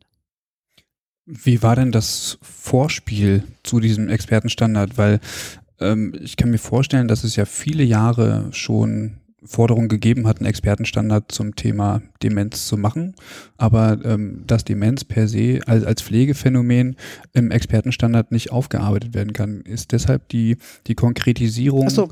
die Konkretisierung auf die Beziehungsgestaltung gefallen? Ähm, das, ähm, hm. Also die Idee war quasi der Demenz in den anderen Expertenstand nicht in Sonderstatus zu geben. Mhm. Und weil das, und das hätte genau dazu geführt. Wir hätten quasi dann gesagt, naja, wenn du eben Menschen mit Demenz hast, dann musst du eigentlich das irgendwie so und so machen. Und das wollten wir unbedingt nicht, weil das quasi dann eben eine, eine Stig vielleicht sogar die Gefahr der Stigmatisierung und Diskriminierung nach sich gezogen hätte. Weil die Fragen, äh, die sie stellen, zeigen ja auch, äh, wir sind einerseits greifen wir auf Grundprinzipien zurück, die grundsätzlich gelten, also die in der Beziehungsgestaltung grundsätzlich eigentlich funktionieren sollten. Und wir haben vielleicht ein bisschen versäumt, uns genauer mit der Nuancierung zu beschäftigen. Unsere Intention war in erster Linie, nicht auf einer Handlungsebene, auf einer ganz funktionalen Handlungsebene über die Versorgung zu reden. Es wäre ein leichtes gewesen zu sagen, ja, wie sieht denn äh, äh, die Ernährung anders aus? Wie kann ich denn äh, orale äh, Mundpflege machen? Wie kann ich quasi die Kuppe? Das war aber nicht unsere Intention, weil wir den Eindruck hatten, damit greifen wir nicht das auf, was uns als Grundprinzip, als pflegerisches Grundprinzip in der Demenz wichtig ist. Und was wir ja sehen, gerade in der Auseinandersetzung um die Personenzentrierung, ist oft, dass es dann eben, naja, die Personenzentrierung, die ich für Pflegebedürftige habe, ist auch die Personenzentrierung, die ich für Menschen mit Demenz habe. Wenn ich mir aber die Begrifflichkeiten in den Leitbildern von Einrichtungen angucke, dann heißt da Personenbeziehung, äh, heißt da Personenzentrierung, ähm, ja, ich frage mal den Pflegebedürftigen, äh, was er denn möchte. Ähm, da geht es aber nicht darum, dass wir sagen, im Sinne von Kitwood, das Person sein, ich muss mich damit auseinandersetzen, was macht mich als Person aus und was muss ich eigentlich tun, damit sie sich als Person erleben. Und dann sind wir bei der Beziehung, weil ich quasi eben sie brauche, um mich zu, selbst zu vergewissern, dass ich existiere. Und das kann ich nicht wenn ich nicht mal die Situation erlebt habe. Und da eben dieses ähm, in der Demenz unter Umständen, also regelmäßig reproduziert werden muss, diese Selbstbestätigung. Und auch diese Auseinandersetzung, dass ich noch auf sie wirken kann. Also wir haben ja oft die Situation, jemand ruft und dann irgendjemand aus einer anderen Ecke sagt, ja, Frau Möller, ich komme gleich.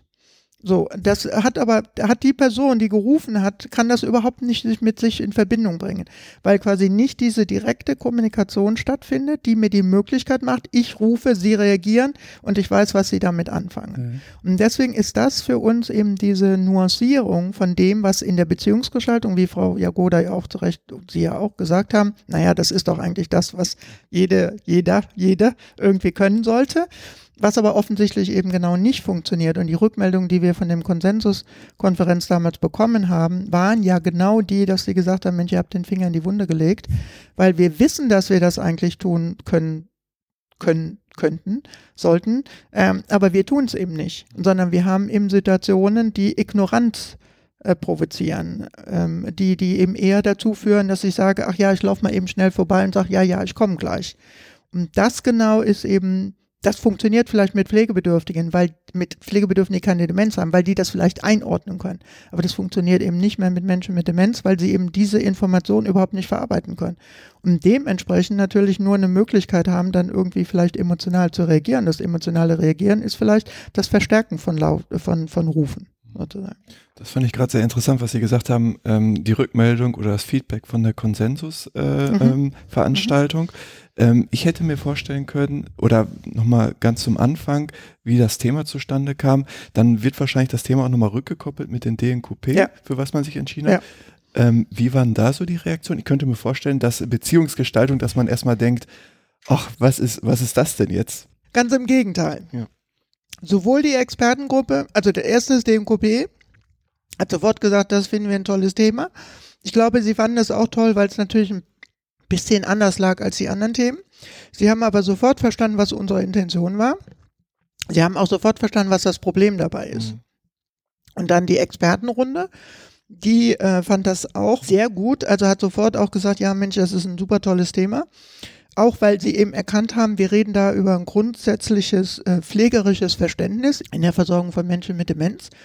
Und ähm, weil die, es ist ja relativ schnell aufgekommen, wer ist denn, wer zeichnet sich denn verantwortlich für die Beziehungsgestaltung? Und da hatten wir ja häufig, also während der gesamten, äh, während aller Sessions, glaube ich, die Debatte, dass wir gerade in der stationären Pflege ja eine trenn strikte Trennung haben. Betreuung und Pflege. Und dass quasi über diese Variante dann auf einmal auffiel, ja, Moment mal, wann bin ich denn eigentlich in der Beziehungsgestaltung? Und das war fast wie Verluste, die da auf einmal nochmal aufgearbeitet wurden, dass man nochmal realisiert habe, ähm, ja, ähm, Betreuungskräfte kümmern sich um die Beziehung, weil die sind vier Stunden ununterbrochen mit den Pfle Bewohnerinnen zusammen. Und Pflege kommt dann, wenn es um den Toilettengang geht oder kommt dann eben, wenn es äh, quasi irgendwie um die Körperpflege geht. So, und das Interessante war, dass dann die Experten eigentlich gehofft hatten, dass wir Studien finden, die sich damit auseinandersetzen, wie denn Beziehungsgestaltung während alltäglicher pflegerischer Tätigkeiten realisiert werden kann. Aber das Interessante war, dass wir ja genau diese Studien nicht gefunden haben, Ähm, und das hat dann eigentlich nochmal diese Trennung von Pflege und Betreuung nochmal verstärkt. Und natürlich genau über diese Auseinandersetzung dann nochmal deutlich wurde, ähm, dass da offensichtlich, aus welchen Gründen auch immer, ist vielleicht Diskussion für den anderen Podcast, aber auf jeden Fall offensichtlich eine Abkopplung von, wann findet eigentlich Beziehung statt und Beziehung oft dann gleichgesetzt wird, ja, das macht Betreuung. Mhm. Ähm, und über diese Auseinandersetzung mit dem, da geht es eigentlich um grundsätzliches pflegerisches Verständnis, nochmal deutlich wurde, was macht eigentlich mein berufliches Selbstverständnis aus?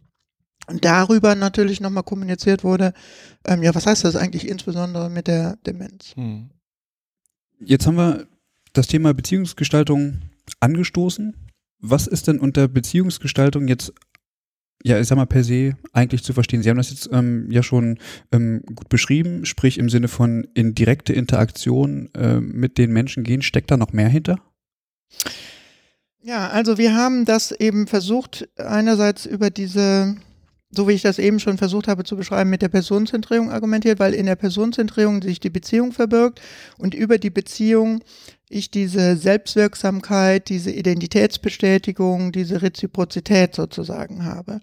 Was aber auch in diesem Zusammenhang wichtig ist, äh, dass es nicht nur um verbale Kommunikation, also um Worte geht, sondern auch um wir nennen das dann äh, quasi äh, Körpergedächtnis oder eben auch ähm, basale Responsivität. Also weil es natürlich darum geht, dass ich unter Umständen, wenn ich jetzt in der weit fortgeschrittenen Demenz bin, eher äh, nur noch körperlich reagiere oder körperlich antworte und insofern natürlich da nochmal eine andere Ebene habe. Das war natürlich auch nochmal äh, sehr wichtig, das äh, deutlich zu machen.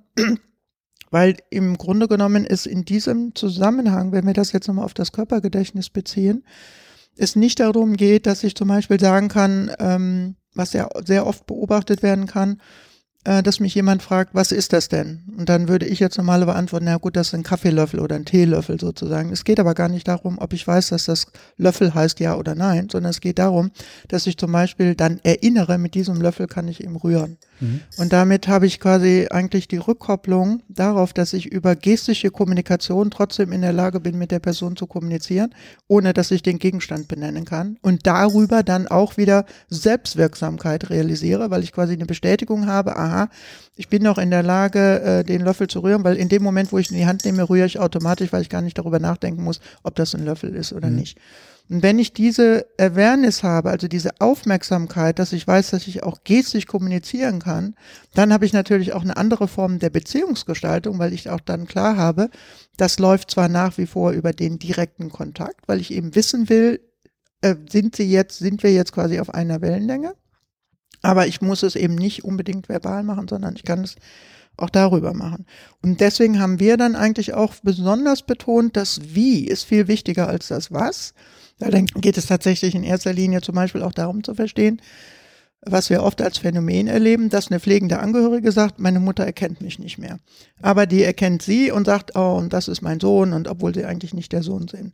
So, und das kann ich eben zum Beispiel aus einem Bindungsverständnis verstehen, weil sie unter Umständen etwas emotional bei dieser Person triggern was dann für sie entscheidend ist, um mit ihnen eine Beziehung aufzubauen, obwohl sie de facto nicht zum näheren Umfeld gehören. Und das ist natürlich eine schmerzhafte Erlebnis dann für die eigentlichen Angehörigen, ist aber zu erklären über ein bindungssuchendes Verhalten, weil eben offensichtlich da eben etwas passiert, was man vielleicht auch gar nicht einfach erklären kann, was aber eben für die Person sehr wichtig ist, weil da eben eine positive Bestärkung von etwas folgt, was ihr auch wieder ein Selbstwertgefühl gibt, was mhm. dann eben wichtig ist wieder für die Beziehungsgestaltung. Das heißt also, wir haben da tatsächlich eben auch die Anforderung, genauer äh, hinzusehen und das nicht negativ zu sehen, dass wenn eben jetzt die eigentlichen Blutsverwandten nicht mehr erkannt werden, sondern eben tatsächlich auch in die Richtung zu gehen, ich bestärke das auch, weil ich davon weil ich weiß, dass dieses positive Gefühl eben auch dazu führt, dass diese Person sich dann in ihrem Personsein auch entsprechend wahrgenommen fühlt. Und dann bekommt natürlich diese Art der Beziehungsgestaltung oder überhaupt dieses, diese Bereitschaft, sich auch darauf einzulassen, nochmal eine andere Bedeutung im Kontext der Demenz. Und dann haben wir auch die Variante, dass wir sagen, wir sagen ja oft, äh, naja, wenn Sie ins Altenheim umziehen, äh, dann sagt das Altenheim, ja, ich möchte, dass Sie sich hier wie zu Hause fühlen. So, und dann kann ich mich natürlich fragen, ja, wie habe ich mich, wo habe ich mich denn erstens vorher zu Hause gefühlt? Nicht jeder, jede Person sagt, da wo mein Lebensort ist, wo ich zuletzt gewohnt habe, ist mein Zuhause. Es gibt viele, die sagen, ja, zu Hause ist da, wo ich aufgewachsen bin. Das heißt also, die Frage ist, wie sieht denn das Konstrukt aus, dass ich das Gefühl vermitteln will, zu Hause zu sein? Und zu Hause sein ist mit Bindung und Beziehung, mit Emotionalität verbunden. Und dann kann ich natürlich auch überlegen, wie habe ich denn eine Anforderung an die Alltags- und Lebenswelt in einer stationären Einrichtung, in einer Altenpflegeeinrichtung zu realisieren, dass genau dieses Gefühl so entsteht, dass ich auch äh, in eine Beziehung zum Beispiel mit anderen treten kann. Und das ist ja eine enorme Herausforderung, wenn ich eben den Lokalitätenwechsel habe, wenn ich dann tatsächlich auf einmal auf vollkommen fremde Leute treffe und dann eben in der Aufforderung bin, mich in diesem Umfeld äh, zurechtzufinden und mich dann eben in, in Auseinandersetzung mit anderen Bewohnern, mit anderen Professionals äh, sozusagen zu begeben. Und das kann dann eigentlich nur gelingen, wenn quasi Pflegefachpersonal auch ein Selbstverständnis davon hat, was ist denn, was die Beziehung ausmacht und was kann ich eigentlich tun, um genau das entsprechend zu unterstützen. Mhm. Das heißt, Beziehungsarbeit ist quasi nicht nur für Menschen mit Demenz relevant, sondern auch ein generell pflegerisches Thema, aber für Menschen mit Demenz bringt sie eben nochmal spezifische ähm, Aspekte mit sich. Ja. Kann genau, so also, sagen? Ja, genau, das kann man auf jeden Fall so sagen. Also wir haben das ja auch so argumentiert, dass quasi das Grundverständnis von Pflege äh, eben ohne Beziehung nicht auskommt und dass natürlich ich zu mhm. jeder Person, für die ich einen Fürsorgeauftrag übernehme, auch in Beziehung trete. Die, das, das, die Betonung, die wir hier gegeben haben, wir haben das ja in dem Expertenstandard als therapeutisch konnotierte Beziehungsgestaltung gesehen, weil wir gesagt haben, das, was ich da realisiere, ist ein Mehrwert, als wenn ich, ähm, also ein Mehrwert, den ich auch brauche, damit dann die Person tatsächlich sich in ihrer Persönlichkeit wahrgenommen gefühlt. Denn wenn wir beide jetzt miteinander kommunizieren, dann, dann, dann realisieren wir das, weil ich ganz normal reziprok sozusagen und äh, verifizierend auf Ihre Fragen reagiere. Wenn ich jetzt mhm. aber genau diese Kompetenz oder diese Qualität der Interaktion nicht mehr so stattfindet, dann brauche ich ja Vehikel, um trotzdem äh, eine Selbstvergewisserung zu haben, dass ich noch in der Kommunikation zum Beispiel von Relevanz bin.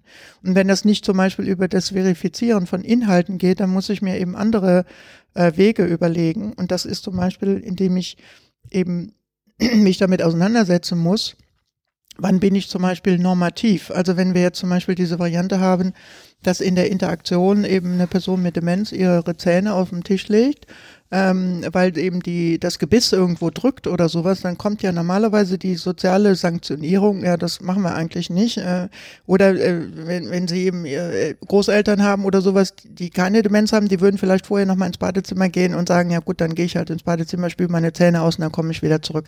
Das heißt, wenn dieser Prozess so nicht mehr stattfindet, dann ähm, und ich reagiere dann automatisch mit einer sozialen Sanktion, dann mache ich ja eigentlich genau das, was erst recht dann kontra zu dem ist, was ich eigentlich provozieren will, nämlich dass die Person sich in ihrer Alltags- und Lebenswelt quasi akzeptiert fühlt. Und das heißt, ich muss mich eigentlich dann damit auseinandersetzen, wie ich aus dieser Situation, ähm, wie ich mit dieser Situation umgehen kann, ohne diskriminierend und stigmatisierend auf die Person zu wirken. Jetzt haben Sie ja gerade schon von Studienergebnissen gesprochen, mhm. ähm, der Literaturrecherche. Was, was konnten Sie da finden mhm. an Studien? Was waren die Ergebnisse mhm. der Literaturrecherche? Also ich will das mal ungünstigerweise mit drei Enttäuschungen anfangen, weil es ist tatsächlich so, äh, dass wir dann doch äh, relativ äh, erstmal enttäuscht waren. Und zwar eine Enttäuschung war, dass wir festgestellt haben, das hatte ich vorhin auch schon einmal kurz erwähnt, dass sowohl national als auch international sich die Pflege im Grunde genommen mit dem Thema der Beziehungsgestaltung nicht wirklich beschäftigt. Erst recht nicht mit der Beziehungsgestaltung von Menschen mit Demenz. Ähm, das war doch äh, eher ja, eine große Enttäuschung, das haben wir so nicht erwartet. Äh, wir haben dann aber eben gesehen, dass tatsächlich alle anderen Disziplinen, die im Gesundheitssystem sich bewegen, Soziologen, Psychologen, Linguisten, Ergotherapeuten, Kunsttherapeuten, sich sehr intensiv mit dem Thema auseinandergesetzt haben. Und das auch explizit bezogen auf Menschen mit Demenz. Die zweite Enttäuschung war, äh, das hatte ich eben auch schon nochmal ganz kurz erwähnt, aber tatsächlich haben wir in den Studien eine Bestätigung gefunden von der Trennung von Pflege und Betreuung. Ich hatte das auch mit internationalen Kollegen äh, gesprochen und äh, da war eine Reaktion, dass sie gesagt haben, das hat mit der Fragmentierung der, der Qualifizierung zu tun und das hat mit der Ausprägung der Qualifizierungsniveau zu tun, weil man natürlich eben Aufgaben entsprechend zugeordnet hat. Und äh, ungünstigerweise hat man eben der Beziehungsgestaltung keinen hohen Stellenwert gegeben. Deswegen ist quasi je niedriger die Qualifizierung, umso mehr ist der Beziehungsanteil. Das ist natürlich auch eher äh, ungünstig. Und die dritte Enttäuschung war, ähm, das hatten die Experten äh, vor allen Dingen erwartet, dass wir Studien finden, die sich damit auseinandersetzen, ähm, wie denn Beziehungsgestaltung in Alltagssituationen gestaltet werden können. Wir haben aber in erster Linie Studien gefunden, die zu geplanten Aktivitäten äh, sich verhalten haben und dementsprechend äh, haben wir da natürlich auch eine kleine äh, Limitation. Wir haben, glaube ich, nur äh, maximal zehn Studien gefunden, äh, die sich mit Beziehungsgestaltung bei der Körperpflege auseinandergesetzt haben. Und ansonsten waren es alles ähm, andere Themen. Wir haben grundsätzlich aber unsere Literatur, sehr umfangreiche Literaturstudie in vier grobe Themen einordnen können. Das eine ist äh, bezogen auf die Lebenswelt. Da geht es in erster Linie darum, wie kann ich denn zum Beispiel mit digitaler Technik Kommunikation unterstützen und insofern dazu beitragen, dass Beziehungsgestaltung realisiert werden kann. Wir haben sehr viel gefunden zu künstlerischen ausgeprägten Interventionen, also alles, was mit Musik, Tanz, ähm, oder Theater zu tun hat. Das ist insofern auch nachvollziehbar, weil das ja wieder an das anknüpft, was ich vorhin schon gesagt habe, dass unter Umständen mir die Worte fehlen, ich aber durchaus über meinen Körper noch äh, Emotionalität ausdrücken kann und insofern sehr wohl ähm, auch noch ähm, äh, Beziehungsgestaltung realisieren kann. Und da war doch tatsächlich sehr interessant, dass es in erster Linie darum ging, dass Menschen mit Demenz selbst Kunstgegenstände hergestellt haben, selbst musiziert haben. Wir haben aber auch Studien gefunden, die zum Beispiel eben explizit Theaterbesuche nach sich gezogen haben oder wo Menschen in Galerien gegangen sind, die dann von, äh, von, äh, von der Galerie entsprechend betreut wurden und eben, also es hieß dann immer, sie haben auch quasi die Kommunikation über die Gemälde, die zum Beispiel in den Galerien dann gehangen haben, auch entsprechend äh, demenzadäquat vorbereitet. Also das war schon ganz interessant. Äh, dann eben natürlich die gesamte Debatte um, wir haben das Lebewesen oder Lebewesen nachgefundenen, äh, nachempfundenen Interventionen, das sind halt die Tiere oder die Puppen oder die Social Robots. Und dann eben natürlich der große Block der sensorischen Stimulation, wo es eben um Snuseln und äh, Kinästhetik geht. Und Kinästhetik ist natürlich tatsächlich insofern nochmal ein interessantes Thema, weil da ja auch explizit mit dem Körper gearbeitet wird. Und insofern eben auch deutlich wird, dass eben diese basale Responsivität in der Kinästhetik natürlich auch ein Kernelement darstellt und insofern auch sehr gut ähm, eben genutzt werden kann, um äh, quasi sich mit der Person mit Demenz auseinanderzusetzen. Und dann haben wir natürlich auch eine Kombination von diesen verschiedenen. Aber wie gesagt, kaum Studien äh, zu dem Thema. Ähm, ich bin quasi ganz normal. Essenssituationen haben wir natürlich auch äh, gesehen, aber jetzt nicht in einem Umfang, wie wir das vielleicht äh, gehofft haben. Mm, oh, und wie haben Sie das dann aufgebaut? Also wenn Sie jetzt sagen, okay, mhm. da gibt es sozusagen ganz viele Lücken, die aber mhm. eigentlich notwendig sind. Mhm. Wie haben Sie das dann gehandhabt? Wir haben ja die Lücken nicht äh, bedienen können. Äh, also, sondern wir haben, äh, wir haben halt in der Literaturstudie natürlich das dargestellt haben, was wir gefunden haben. Und in der Expertenrunde äh, ging es dann mehr darum, inwiefern können wir diese Grundprinzipien von dem, was ich vorhin beschrieben habe, oder dem Grundprinzipien, die, die in den Interventionen finden sich ja Grundprinzipien von dem, was ich beschrieben habe, wieder. Das ist eben einfach der Transfer in andere Tätigkeiten nicht erfolgt. Das heißt also auch, wenn ich jetzt mir zum Beispiel diese ganzen kunsttherapeutischen Aktivitäten ansehe, dann haben die in erster Linie genau was damit zu tun, dass ich quasi der Person die Möglichkeit gebe, sich auszudrücken, zum Beispiel über den Körper und darüber wieder selbstwirksam zu sein und darüber wieder das Gefühl zu haben, ach, ich kann eigentlich mit ihnen auch in Beziehung treten. Ähm, und das, das, das, was wir ein bisschen schade fanden, war, dass quasi dieses Grundprinzip offensichtlich in anderen Zusammenhängen von, also wir haben ja Studien zur Mobilität oder sowas, aber das ist so ein bisschen das, was ich vorhin meinte, was ist denn das Demenzspezifische? Dann eben sich damit auseinanderzusetzen, ja, wie kann ich denn mit Ihnen eine andere physiotherapeutische äh, Betreuung realisieren, wenn Sie eben Demenz haben? Ähm, vielleicht noch gar nicht so eine unbedingt ausgeprägte Demenz, aber durchaus schon eingeschränkt. Dann ist natürlich eben die Frage, wie stelle ich dennoch sicher, dass Sie eben ihre Ängste nochmal zu stürzen nicht verstärkt werden, weil ich einfach nicht in eine bestimmte Art und Weise mit ihnen in Beziehung trete. Oder weil ich eben nicht verstehe, welche Art von Unterstützung sie in der Kommunikation von mir brauchen, damit sie eben in der Lage sind, von A nach B zu gehen. Ähm, und diese Nuancierungen dieser Transfer, der ist offensichtlich in der Forschung so noch nicht erfolgt. Insofern kann ich fast nachvollziehen, warum einige gesagt haben, ihr müsst die Demenz jetzt quasi auf die anderen Expertenstandards anwenden, weil man da natürlich genau das hätte machen können. Aber wir hatten halt eher den Anspruch zu sagen, naja, ich kann jetzt quasi den Expertenstandard Beziehungsgestaltung unter jeden Expertenstandard legen und kann sagen, da ist quasi die Nuancierung von dem, was hier an Aktivitäten drinsteht, äh, beschrieben und dieser Transfer, der muss jetzt in der Praxis sozusagen realisiert werden. Äh, der wird äh, forschungsmäßig, ist der so nicht aufbereitet. Ähm, das, das würde ich jetzt erstmal so ähm, äh, vermuten, weil nämlich genau diese Herausforderung der Beziehungsgestaltung eine unheimlich komplexe ist. Es ist auch nicht von ungefähr, dass wahnsinnig viele Psychologen sich damit auseinandersetzen, weil natürlich in Beziehungsgestaltung für sie ein naturgegebenes Thema mhm. ist, ähm, auch ein Forschungsthema und insofern natürlich auch vollkommen klar ist, dass viele Interventionen eben auch aus der, aus der Bezugswissenschaft, der Psychologie sozusagen kommen. Das heißt ja aber nicht, dass ich sie nicht pflegewissenschaftlich verwandeln kann mhm. und eben übertragen kann, aber Pflegeforschung hat sich beschäftigt sich halt damit nicht. Deswegen war in der Expertenrunde eher das, der Ansatz eben zu sagen, wie kann ich dennoch die Grundprinzipien nutzen? Das heißt, wir haben ja zum Beispiel in den, in den Kriterien da dann nicht geschrieben, Sie müssen jetzt das und das machen, sondern wir haben ja mehr versucht, allgemein immer wieder auf das Grundmodell zurückzugehen und zu sagen, dann guck dir doch bitte an, wie jetzt quasi du hier auf eine andere Art und Weise in Kontakt treten kannst. Wir haben das zum Beispiel in den Evaluationskriterien gemacht, weil wir da gesagt haben, wir haben in evaluationsorientierte Kriterien formuliert, die eher Fragen sind, die mir die Möglichkeit geben zu sagen, ja, ich gucke jetzt an, wie ist denn Ihr Effekt?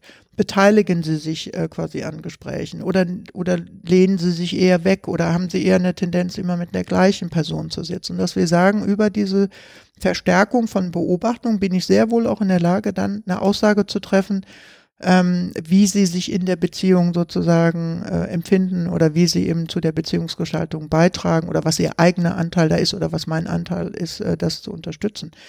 Darüber habe ich natürlich dann eine andere Möglichkeit, diese Interventionen nochmal aufzubereiten, weil es dann gar nicht darum geht, habe ich jetzt quasi Singen bei Körperpflege, sondern ich kann sehen, Singen und Summen hat insgesamt dazu beigetragen. Und dann kann ich halt überlegen, kann ich das dann quasi im Kontext von anderen Tätigkeiten auch anbieten. Mhm.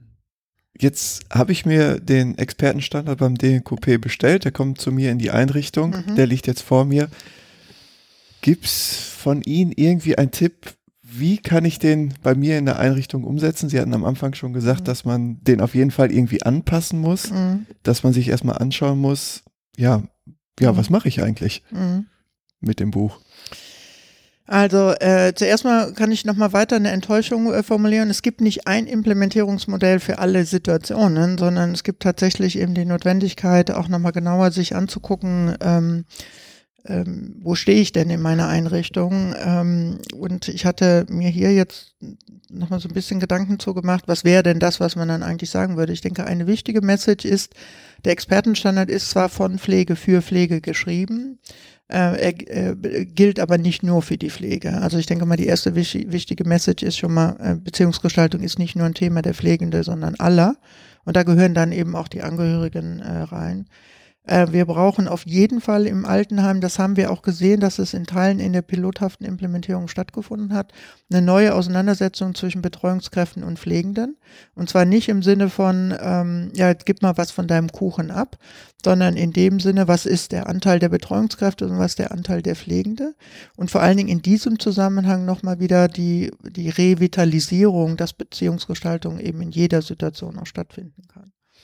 Ähm, und ich denke mal, was ich auf jeden Fall mitgeben würde, äh, und das ist, äh, also ich habe eine Zeit lang immer, und da bleibe ich auch dabei, ich kann den, Beziehungs-, den Expertenstand der Beziehungsgestaltung eigentlich nicht einfach so implementieren.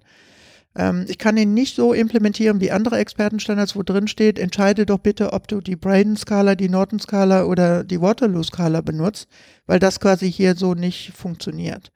Ähm, ich kann, und deswegen muss ich mich sehr viel mehr mit den ähm, mit dem, was ist denn die allgemeine Message von dem Expertenstandard? Und das war auch eine Rückmeldung aus der modellhaften Implementierung. Die meisten haben gesagt, ja, Moment mal, der Expertenstandard hat erstmal stimuliert, mich über die Haltung meiner Mitarbeiterin dem Thema Demenz auseinanderzusetzen. Das ging sogar so weit, dass einige Einrichtungen gesagt haben, ich habe festgestellt in der Auseinandersetzung um den Expertenstandard, dass ich einige Mitarbeiterinnen in meinem Wohnbereich mit Menschen mit Demenz habe, die hier nicht richtig eingesetzt sind. Und die dann quasi dazu geführt haben, dass eben Mitarbeitergespräche stattgefunden haben und eine Versetzung dieser Mitarbeiterin stattgefunden hat. Und das finde ich insofern ganz interessant, weil das nochmal deutlich macht, es geht tatsächlich um ein Grundverständnis, ähm, um eine Haltung, um eine Einstellung zu dem Thema der Demenz an sich. Und das führt dann natürlich eben auch dazu, dass die ähm, Auseinandersetzung vor allen Dingen mit den modellhaften Einrichtungen, mit denen ich gesprochen habe, eher die war, zu sagen, es geht jetzt nicht darum, von Anfang bis Ende, sondern es geht eigentlich eher darum, welche Situationen sind zum Beispiel in meinem Setting sehr prägnant. Wir haben ja auch zum Teil äh, die häusliche, häusliche Pflege, wo quasi ich vielleicht nur fünf Minuten drin bin, 20 Minuten, wenn ich Glück habe, vielleicht mal eine Stunde drin bin. Das heißt also, ich muss mich ja eher damit auseinandersetzen, äh, was habe ich für Begegnungssituationen und wie kann ich in dieser, in dieser Zeitsequenz, in dieser einen Situation die mir zur Verfügung steht, eben das realisieren, was wir versucht haben grundsätzlich auszudrücken. Und dann kann das sein, dass ich sage, ach, ich habe gesehen, Musik ist insgesamt positiv, weil es quasi eben etwas äh, auslöst bei einer Person, die eben zu einer Emotionalität führt. Und wenn ich das quasi weiß, dann kann ich darüber nachdenken, wie kann ich das quasi in jede Alltagssituation einbinden. Wie kann ich die Biografie nutzen? Wie kann ich eben überlegen, dass ich eben bei der Körperpflege Musik anmache? Wie kann ich überlegen, dass vielleicht äh, Hintergrundmusik beim Essen eine Rolle spielt? Oder, oder, oder. Das heißt also, ich kann mich auf eine andere Art und Weise auseinandersetzen. Und dann habe ich eben eher auf einer Mikroebene äh, die, die Adjustierung an das, was sozusagen für die Person von Relevanz ist, von dem ich weiß, dass es funktioniert und kann dann entscheiden, okay, also äh, äh, Musik und Körperpflege, das geht, aber Musik und Essen geht nicht. Äh, und dann kann ich über diese Art und Weise quasi die, die Komplexität des Expertenstandards sukzessive nicht nur bei einem Bewohner, nicht nur bei einer Pflegebedürftigen, nicht nur bei einem Patienten quasi erweitern. Weil es dann nicht darum geht, das, was ich vorhin meinte, mit dem Wie und Was, es geht dann nicht darum, dass ich viel bei einer Person mache. Es geht dann eher darum, dass das, was dann für diese Person von Relevanz ist, auf eine bestimmte Art und Weise äh, angeboten wird. Und dann bin ich sehr nah an der Person dran und kann sehr spezifisch für diese Person dann überlegen, okay, welche Kombination von, äh, von Maßnahmen, die sich als, ähm, sagen wir mal, wirksam erwiesen habe, kann ich dann auch quasi an, anpassen und kann die dann quasi auch entsprechend äh, anwenden. Und dann habe ich natürlich auch die Möglichkeit, wirklich in dieser, in diesem evaluativen Charakter zu denken, weil ich dann in jeder einzelnen Situation sehen kann, ja, war die Person jetzt anschließend agitiert, ja oder nein, wenn ich Musik angeboten habe? Oder habe ich eben gemerkt, dass sie sich von ihrer Körperspannung entspannt hat und dass sie eben äh, angefangen hat, mit ihrer Nachbarin oder mit der Person, die am Tisch gesessen hat, zu kommunizieren. Also habe ich auch so Spillover-Effekts.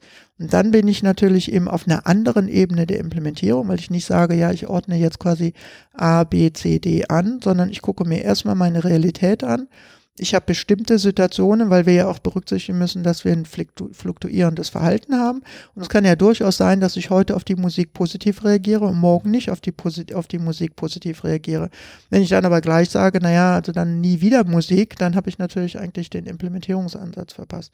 Und damit haben wir eigentlich eher eine Variante, dass wir auf der Mikroebene einsteigen und dann sukzessive immer mehr ähm, Pflegebedürftige mit einbinden, als zu sagen, ich gehe jetzt hin und, äh, und, und muss jetzt quasi ähm, im ersten Mal überlegen, welches Assessment-Tool ich quasi brauche, um äh, eben festzustellen, ob diese Person jetzt Demenz hat oder nicht.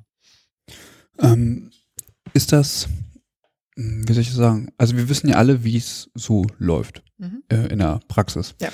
Ähm, und nun haben Sie von einer Veränderung der Haltung gesprochen. Das mhm. erfordert natürlich ein großes Verständnis ja. ähm, dazu, auch häufig viel Zeit, ja. ähm, um sich damit auseinanderzusetzen. Ja. Ist sowas in der heutigen Zeit mh, hm, überhaupt möglich und praktikabel und wird es oder könnte es zu einer Verbesserung tatsächlich der Versorgung mhm. beitragen? Mhm. Also es äh, natürlich hängt es auch sehr davon ab, was die Haltung zum Beispiel des Leitungsteams ist. Also wir haben eben tatsächlich auch gesehen, dass die Leitung ähm, da eine besondere Rolle hatte.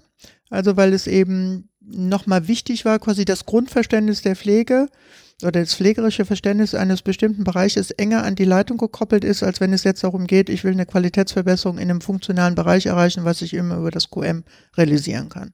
Äh, weil es dann eben, sagen wir mal, mehr um ganz klar beschriebene Handlungsabläufe geht, die ich unter Umständen die Optimierung mache. Das heißt, da war tatsächlich eben diese eine Unterscheidung, würde ich jedenfalls in der Wahrnehmung sehen. So.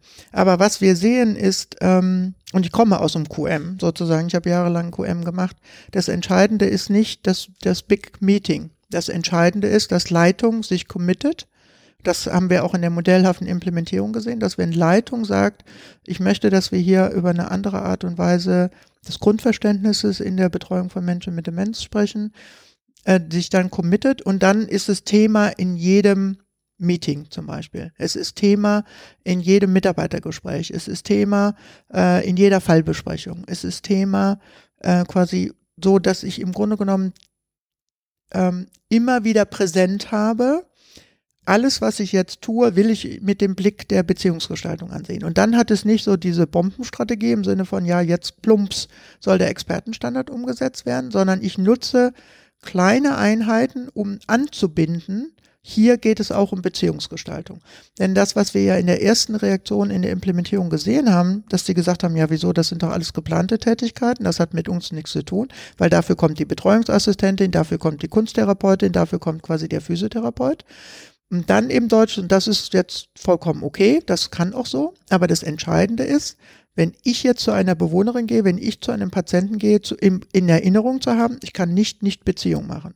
Und wenn ich dann quasi in dieser Auseinandersetzung in kleinen Ebenen sage, ja, und ich will jetzt eigentlich, dass du mal darauf achtest, wie kommunizierst du denn mit Frau Meier, wenn sie quasi agitiert ist und reflektier das mal, und das mache ich zum Thema der Fallbesprechung, dann habe ich genau erstens eine Anbindung an mich, ich habe eine Anbindung an Realität und ich habe Erfahrung, von dem andere lernen können. Und dann habe ich natürlich genau durch dieses Commitment, wo die Leitung sicher eine nicht unerhebliche Rolle spielt, über dieses Commitment habe ich eine andere Form der Auseinandersetzung. Und deswegen meinte ich das mit denen, ich brauche die kleinen Situationen, mit denen ich mich auseinandersetze, weil ich dann sehr nah an der Realität dran bin und die Realität zum Gegenstand meiner eigenen Reflexion mache. Mhm. Und dann natürlich eben Fallbesprechungen sind ja fast überall etabliert, also mit unterschiedlicher Qualität, das will ich gar nicht in Abrede stellen. Aber ich habe dann Instrumentarien, ich habe Mitarbeitergespräche, Gespräche, ich habe Teamsitzungen, ich habe Fallbesprechungen, ich habe Pflegevisiten, ich habe äh, Kurvenvisiten, wie auch immer das alles heißt. Ich habe Übergaben und kann eben sagen, ich möchte, dass Beziehungsgestaltung immer wieder Thema ist. Und ich ich bin auch der festen Überzeugung, dass wir diesen Expertenstandard anders gar nicht umsetzen können. Deswegen habe ich auf Veranstaltungen auch immer gesagt, man kann den Beziehungsgestaltungsexpertenstandard so nicht umsetzen. Also nicht, nicht klassisch implementieren, sondern ich brauche eben ein umgekehrtes Modell und das fängt bei mir an. Ähm, und deswegen glaube ich, äh, ist das gar nicht der mehr Zeitaufwand, der dann zustande kommt, sondern sich zu verpflichten, ich reflektiere jede Situation vor dem Hintergrund, was ist das jetzt eigentlich, was das beziehungsgestalterisch. Und dann kommt man auch sehr viel schneller an den Punkt, dass man sieht, was ist der Unterschied zwischen dem, was Beziehungsgestaltung mit Menschen mit Demenz bedeutet und was der Unterschied zu Beziehungsgestaltung mit Menschen, die keine Demenz haben. Mhm. Weil dann genau diese Nuancierungen sozusagen sehr viel äh, sensibler auch wahrgenommen werden, weil ich nämlich natürlich genau sehe, ach ja, genau, so habe ich mir das eigentlich noch nie angeguckt und so habe ich noch nie realisiert, dass eben Frau Meier auf mich reagiert hat, nur weil ich jetzt jetzt mal das anders gemacht habe. Mhm. Und das ist ja dann aus Implementierungsperspektive wieder wichtig, weil dann habe ich sichtbare Ergebnisse und dann kann ich anhand der sichtbaren Ergebnisse sagen, ach, das probiere ich jetzt auch mal bei den Herrn Schmidt aus, sozusagen. Das heißt, ich, ich ähm, also und unterm Strich würden Sie sagen, die Implementierung dieses Expertenstandards funktioniert eigentlich ähm, nur top-down und ist geknüpft an die Leitung. Nee, das habe ich nicht gesagt. okay. Ich habe gesagt, das Commitment der gut, Leitung ist wichtig. Wurde. Nein, äh, das war gut, aber ich habe nicht gesagt top-down, sondern ich habe nur gesagt, das Commitment der Leitung ist ja. wichtig. Ich habe aber nicht gesagt top-down, ich habe gesagt dezentral aus der Situation heraus. Das Commitment der Leitung ist wichtig, weil die Leitung ähm, natürlich eben eine, eine, eine, eine, Personalverantwortung mir gegenüber hat. Aber die Umsetzung funktioniert nur über die Mitarbeiter. Aber wenn die Leitung nicht sagt, ich committe mich, dass mhm. mir das wichtig ist, ähm, das ist aber für mich nicht top-down sozusagen, sondern äh, das Commitment ist quasi, dass sie meine Mitarbeiter anhält, sich damit auseinanderzusetzen. Aber die Umsetzung kann nur auf Mitarbeiterebene stattfinden. Und zwar in jeder einzelnen Situation, in der sie sich dann darstellt. Und dann kann die, kann die Leitung äh, vielleicht noch mal ein bisschen ähm, unterstützen, weil sie sagt, ja, das ist mir auch wichtig. Ähm, und sie stellt vielleicht noch mal die eine oder andere Ressource zur Verfügung. Aber die Ressource in, im Sinne von mehr Personal oder mehr Zeit ist eigentlich nicht das Entscheidende hier, sondern das Entscheidende ist, dass sie quasi Raum gibt, dass in der Übergabe auch mal darüber gesprochen werden kann oder in der Fallbesprechung auch mal darüber gesprochen werden kann. Es ist mir heute eben nicht gelungen, mit Herrn Mayer quasi in eine positive Beziehungsgestaltung einzutreten, obwohl ich alles dieses angewendet habe, was ich dachte, was vielleicht funktioniert. Mhm. Und wenn ich das nicht, diesen Raum nicht gebe, dann, dann liegt das meiner Meinung nach in erster Linie natürlich in der Verantwortung der Leitung, weil sie eben sich nicht committet, dass es tatsächlich wichtig ist, dass ich diesen Raum schaffe. Weil ich kann ja auch sagen, naja, die 20 Minuten Übergabe sind dafür da, dass sie mal schnell die 20 Patienten äh, mit ihren Highlights sozusagen übergeben. Und das meinte ich mit äh, Commitment der Leitung, aber auf keinen Fall top-down. Hm, ich hatte das äh, quasi auch gar nicht so ähm, also top-down gemeint, ja. so, sondern ja okay, die Leitung muss die Entscheidung treffen, dass das Commitment ja, stattfindet, genau, sowieso. und muss dann aber auch von den Mitarbeitenden erwarten, dass jetzt ja. eine Umsetzung stattfindet und das immer ja. wieder einfordern, genau. bis dann genau. der Bottom-up-Prozess. Genau. Ja, ähm, genau. Okay. ja, in gewisser Hinsicht ist das ein Parallelprozess, ne? weil mhm. natürlich klar ist, die Entscheidung fällt immer auf der Top-Ebene. Ähm, und das Wichtige, was das ist auch die Rückmeldung aus der Implementierungsebene, ähm, ist, dass tatsächlich eben die, die Art, wie sich Leitung verhalten hat in der Umsetzung, sehr äh, dezidiert von den Mitarbeiterinnen wahrgenommen wurde.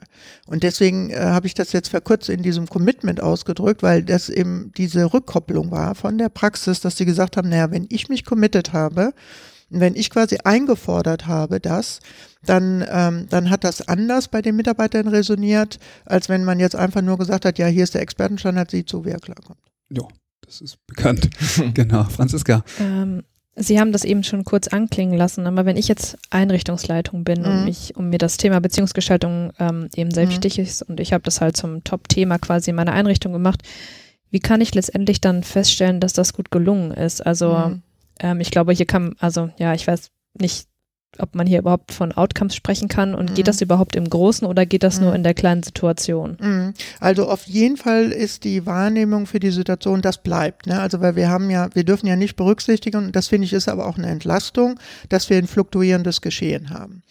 Ähm, und ich glaube, das, was wir natürlich eben auch äh, uns erinnern müssen, ist äh, anders wie zum Beispiel beim Dekubitus oder Sturz. Da mache ich ja Aktivitäten, damit eben die Person am Ende 100 Meter gehen kann und nicht nur 50 Meter.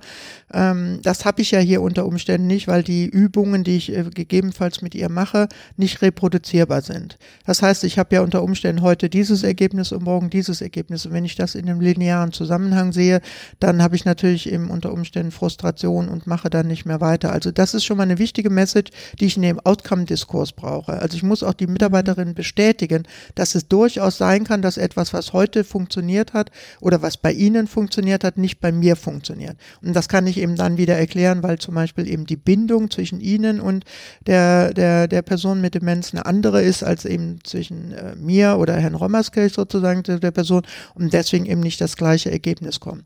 Und das heißt also, die, ähm, das ist eine wichtige Message, damit quasi äh, ähm, also Pflegende nicht den Eindruck haben, ja, es muss das immer das gleiche Ergebnis sein. Und das mhm. ist natürlich nochmal herausfordernd. Mhm. Und dann kommt natürlich nochmal der Punkt dazu, wir sind ja alle Subjekte, also wir sehen ja auch Verhalten unter Umständen unterschiedlich. Das heißt also, es kann sein, dass Sie vielleicht eine Nuancierung sagen äh, und sagen, naja, die war heute aber nicht so gut drauf und jemand anders sagt, ne, wieso im Verhältnis zu sonst war die doch super drauf.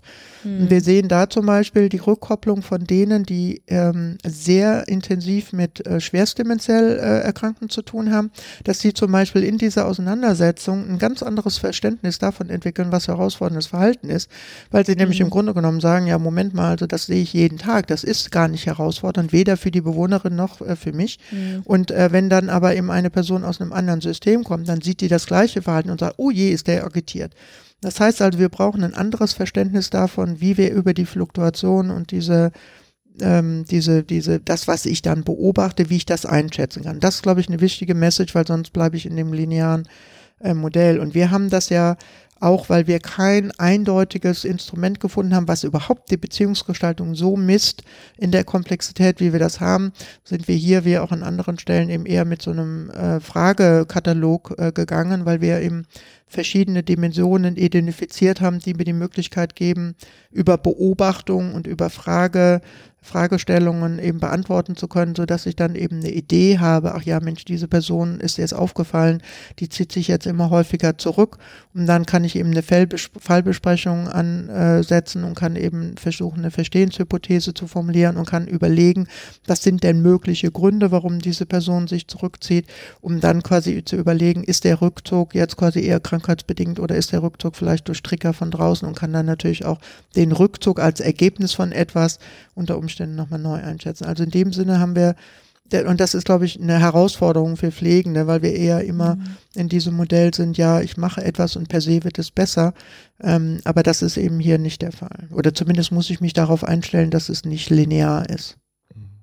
Ich hätte noch eine kurze Frage mhm. ähm, dazu. Sie hatten gesagt, dass ähm, es wichtig ist, dass sich Leitungskräfte vor allem committen für die mhm. Umsetzung ähm, spielen oder oftmals ist es ja auch so, dass ich auf dem Wohnbereich auch geronte psychiatrische Fachkräfte zum mhm. Beispiel habe, die dort beschäftigt sind. Mhm. Ähm, kann das förderlich sein oder mhm.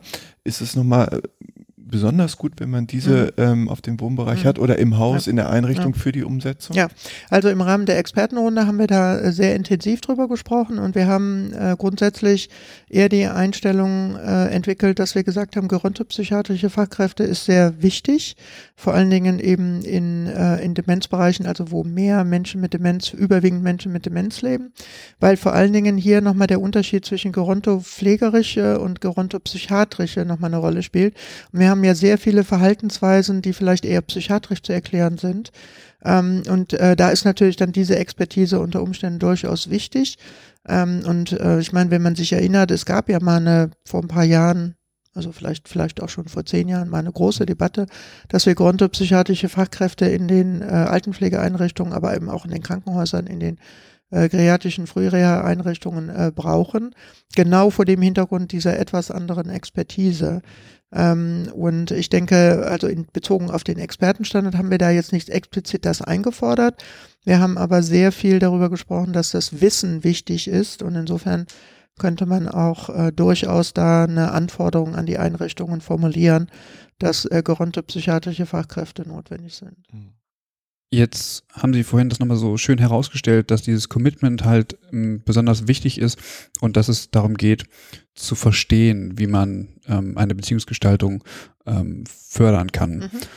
Ähm, jetzt frage ich mich, in Krankenhaus ist es notwendig, sicherlich. Mhm. Ähm, ich glaube, dass, oder ich weiß nicht, ob ich mich dazu weit aus dem Fenster lehne, aber ich glaube, das Thema Demenz und auch Beziehungsgestaltung wird da wahrscheinlich eher, ich sag mal, stiefmütterlich behandelt oder könnte ich mir zumindest sehr gut vorstellen, zumindest auch aus meiner Erfahrung.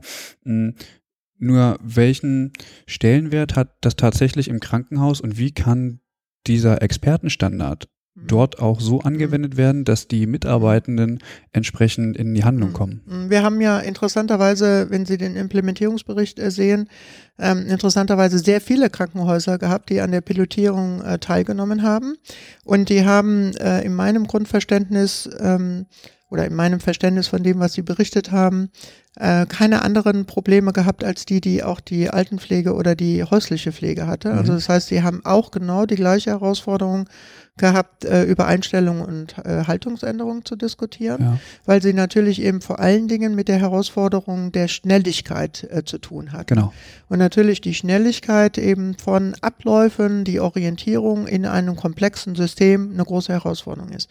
Und die, ähm, das sind aber zum Teil schon Entscheidungen, die vor dem Expertenstandard stattgefunden haben, weil viele Krankenhäuser haben sogenannte Demenzbegleiter. Das heißt also, die haben zum Teil, je nachdem wie das Modell aussieht, zum Teil eben die Situation, da kommt jemand in die Aufnahme. Also bleiben wir mal bei dem Modell mit dem Sturzphänomen. Da muss jemand operiert werden.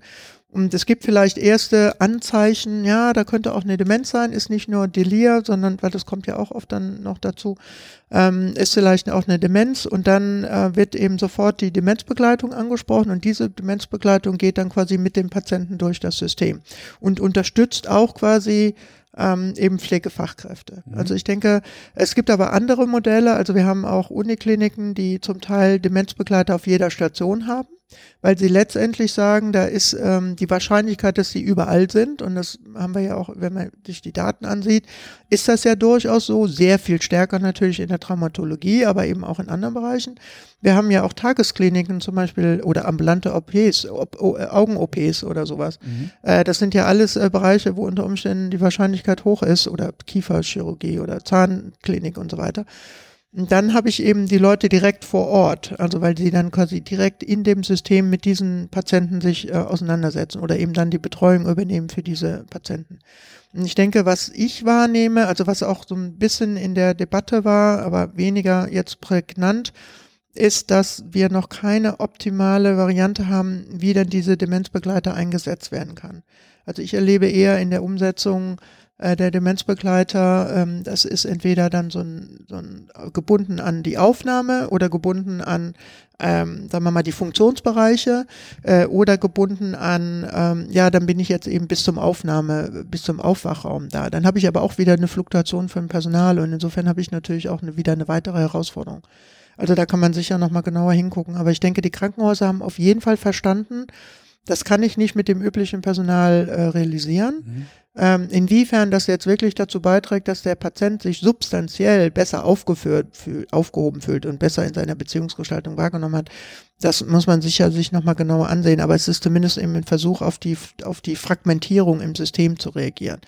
Aber ansonsten ist es eigentlich so, dass die, die Schnelligkeit natürlich und dann eben die Disorientierung im System und eben äh, aber auch natürlich vor allen Dingen die Herausforderungen von Haltungs- und Einstellungsveränderungen äh, thematisiert haben. Also insofern nicht anders als in den anderen Bereichen. Ich habe dabei nur so im Hinterkopf, mhm. dass durch die Verweildauer mhm. beispielsweise ja. und natürlich auch entsprechend ähm, dementiell erkrankte Menschen mhm. natürlich ähm, nach Möglichkeit nicht lange im Krankenhaus bleiben sollen. Mhm. Ähm, die Thematik zur, zur Beziehungsgestaltung bei mhm. dementiell erkrankten Menschen im Krankenhaus ähm, überhaupt gar nicht den Stellenwert mhm. bekommt, den mhm, es eigentlich hätte haben müssen, ja, weil ja. sich die Relevanz einfach mhm. dort weniger Das wird gibt. sich aber verändern jetzt, weil es ja jetzt einen Paragraphen oder eben einen Code gibt äh, in dem DRG-System, wo eben auch ähm, mit der Demenz zusammenhängende pflegerische Anforderungen sozusagen vergütet mhm. werden. Äh, ich muss dann eben Kognitionstests machen und die muss ich eben mehrfach wiederholen und dann habe ich eben die Möglichkeit, quasi auch die Mehrleistungen anrechnen zu lassen. Ich denke, das ist auf jeden Fall schon mal ein Fortschritt. Ähm, und ich denke aber, die Krankenhäuser sind tatsächlich ja eher so aufgebaut, dass sie eben mit einem Expertensystem arbeiten.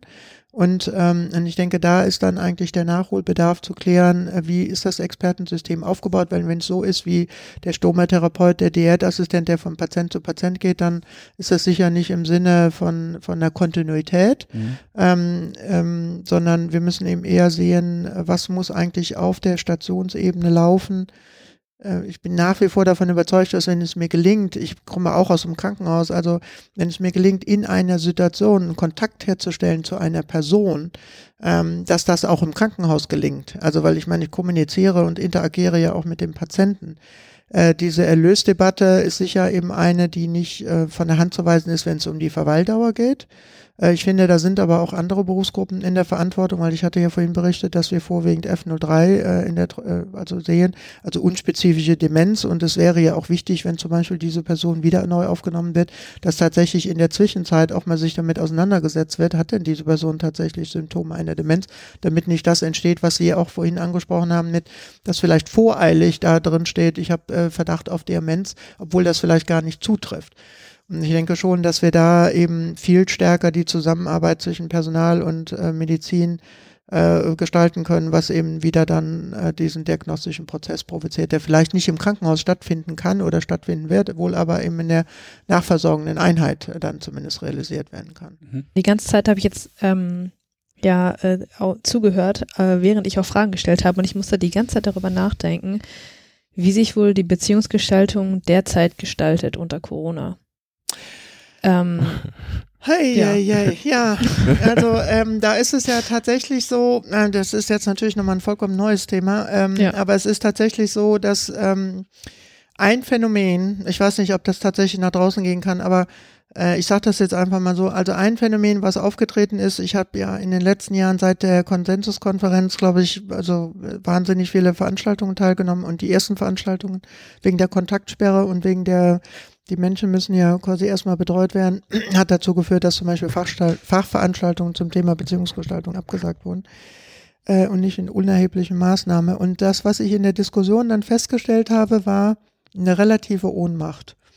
Ähm, und ich habe ähm, tatsächlich eben Interviews mit äh, verschiedenen Leuten geführt und habe da, ich muss dann tatsächlich wieder darauf zurückzukommen, die Leute, die das, das, sagen wir mal, ein grundsätzliches Verständnis davon haben, der Mensch mit seiner Demenz äh, der steht im Mittelpunkt. Die haben andere Entscheidungen getroffen, die Kommunikation und Interaktion und Beziehungsgestaltung trotzdem aufrechtzuerhalten, ohne sie in, äh, in ihr Zimmer zu verbannen und zu sagen, äh, du musst jetzt quasi nur noch in deinem Zimmer sitzen und ab und zu kommen wir quasi rein.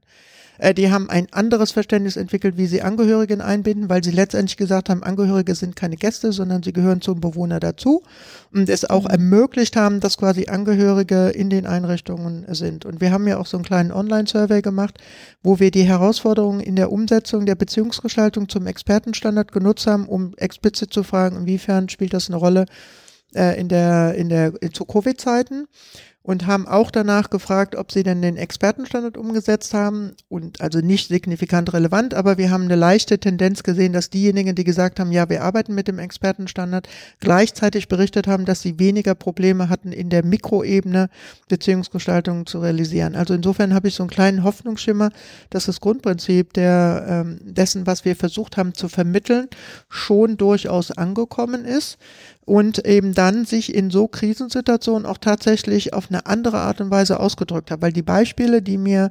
Pflegefachkräfte äh, eben genannt haben, auch in der Auseinandersetzung mit Angehörigen, sind da sehr prägnant. Also so habe ich die jedenfalls erlebt, weil sie tatsächlich eben eine Antizipierung von, was heißt das für die Person, wenn ich die jetzt in ihr Zimmer verbanne und was kann ich tun, um das quasi zu vermeiden.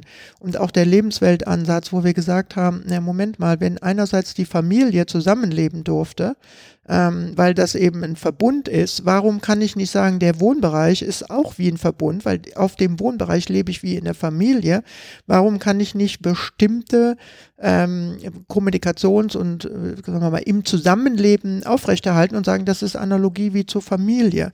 Und da habe ich doch den Eindruck gehabt, dass es einige, die überhaupt das, sagen wir mal, wertgeschätzt haben und wieder das Commitment hatten, nein, die Beziehung ist existenziell für diese Person, zu anderen Entscheidungen gekommen sind, auch in der Akutphase, auch in der Nachfolgephase und nicht mehr Fälle hatten, also jedenfalls, was sie mir gesagt haben, da muss ich ja auch vertrauen, ähm, nicht mehr Fälle hatten oder überhaupt gar keine Fälle haben, die jetzt quasi dafür gesprochen hätten, hey, so kannst du es aber nicht machen. Und das war für mich schon nochmal eine wichtige Bestätigung, weil ich doch gesehen habe, dass einige Leute sehr wohl ganz gezielt äh, sich mit dem Expertenstandard auseinandergesetzt haben, um zu sagen, ja, was heißt das in so einer Krisensituation? Und offensichtlich auch gelungen ist, das anders zu machen als das, was wir vielerorts dann eben in der Presse gehört haben. Neben der oder neben dem aktuellen Thema der Corona-Pandemie ist auch zum 1.7. die nationale Demenzstrategie äh, herausgekommen. Ähm, da würde mich nochmal interessieren, vielleicht nur in ganz kurz, was ist das überhaupt, eine nationale Demenzstrategie vielleicht? Und ähm, ist der Expertenstandard da auch nochmal irgendwie ähm, könnte man ja meinen, nochmal Thema. Ja, also die, äh, dass nationale Demenzstrategien gebraucht werden, das ist ja schon relativ lange auf der Agenda äh, und im Grunde genommen ist es eben auch ein Thema auf der Weltgesundheitsorganisation und es ist eben auch ein Thema gewesen auf der Welt-Alzheimer-Ebene äh, der Welt-Alzheimer-Organisation. Insofern haben natürlich auch die nationalen Organisationen immer versucht, auch nationale Demenzstrategien äh, anzustoßen. Äh, Deutschland ist da ja ein bisschen ein Spätzünder. Also wir hatten ja erst die Allianz der Menschen äh, mit Demenz, die dann eben sogenannte Handlungsempfehlungen entwickelt hat. Und es hat ja, glaube ich, irgendwie vor zwei Jahren eben mal so eine Übersicht ergeben, äh, welche Länder denn alle nationale Demenzstrategien haben. Und da ist dann äh, schon aufgefallen, dass eben Deutschland keine eigene nationale Demenzstrategie hat und insofern sicher in Kombination mit anderen äh, Entwicklungen im Gesundheitssystem dazu geführt hat, dann doch sich dazu entscheiden, eben eine nationale Demenzstrategie zu machen. Ich glaube, man muss das natürlich auch ein bisschen vor dem Hintergrund des Gesundheitssystems oder unserer, unserer föderalen Struktur sehen, weil eigentlich wir ja mit so nationalen Strategien äh, nicht so vertraut sind. Ähm, und ähm, in der Tat äh, ist es gelungen, äh, was mich natürlich sehr gefreut hat, äh, dass der Expertenstandard das äh, mehrfach in den vier Handlungsfeldern ähm, in, den, in die nationale Demenzstrategie äh, geschafft hat. Ähm, das, was ich allerdings nicht so schön finde oder was mich eben sehr bedauerlich stimmt, ist, äh, dass lediglich eine Fachtagung innerhalb der nächsten zwei Jahre geplant ist. Äh, das finde ich natürlich ein bisschen ähm, wenig und äh, es ist aber gleichzeitig eben auch Ausdruck dafür, dass offensichtlich in den Ministerien noch nicht realisiert wird, äh, dass Implementierung Geld kostet und dass man Implementierung nicht nebenbei machen kann, also das, was Sie ja auch angesprochen haben. Äh, man kann vieles sicher eben auf eine bestimmte bestimmte integrative Art und Weise realisieren. Aber wenn man jetzt eigentlich möchte, dass so ein nationaler Expertenstandard so eine Bedeutung hat, dass er in der nationalen Demenzstrategie ist, dann muss man sich natürlich auch fragen, warum gibt es nicht Geld für eine flächendeckende Implementierung? Und dann genau zu dem Punkt zu kommen, was Sie ja auch mehrfach angesprochen haben, ähm, wie kann ich denn äh, besser die Outcomes messen? Wie kann ich denn auch tatsächlich in den verschiedenen Settings äh, mich intensiv da auseinandersetzen? Weil dann ist vollkommen klar, im Krankenhaus brauche ich eine ganz andere Strategie, um mich damit auseinanderzusetzen, als wenn ich jetzt in der Tagespflege oder in der Häuslichkeit bin. Das hätte natürlich auch, ähm, hätte ich toll gefunden, wenn das in dem Arbeitspaket 4, wo es um die Forschung zur Demenz äh, drin gestanden hätte, das ist nun ausgerechnet das Arbeitspaket, wo die Beziehungsgestaltung nicht erwähnt wird. Ähm, aber es ist auch Ausdruck dafür, dass eben äh, die Ministerien kein Geld für Implementierungsforschung ausgeben. Insofern ist das natürlich sehr bedauerlich. Aber grundsätzlich bin ich natürlich erstmal sehr glücklich, dass das der Expertenstandard in die nationale Demenzstrategie gemacht, hat. Ja. Wie kommt denn sowas? Dass man, also, ich meine, ähm, die Umsetzung von Forschung und Forschungsergebnissen ähm, fußt ja darauf, dass man es anwendet. Also und dem zuvor steht natürlich eine adäquate Implementierung.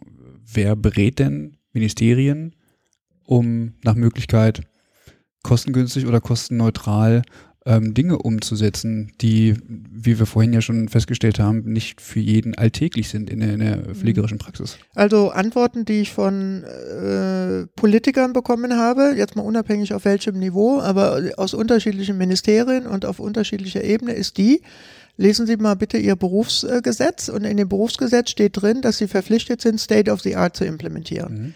Und in dem Sinne ist es quasi Ihre äh, berufliche Selbstverpflichtung, dass Sie dafür Sorge tragen, dass neue Erkenntnisse in der Praxis umgesetzt werden und das muss nicht extra finanziert werden.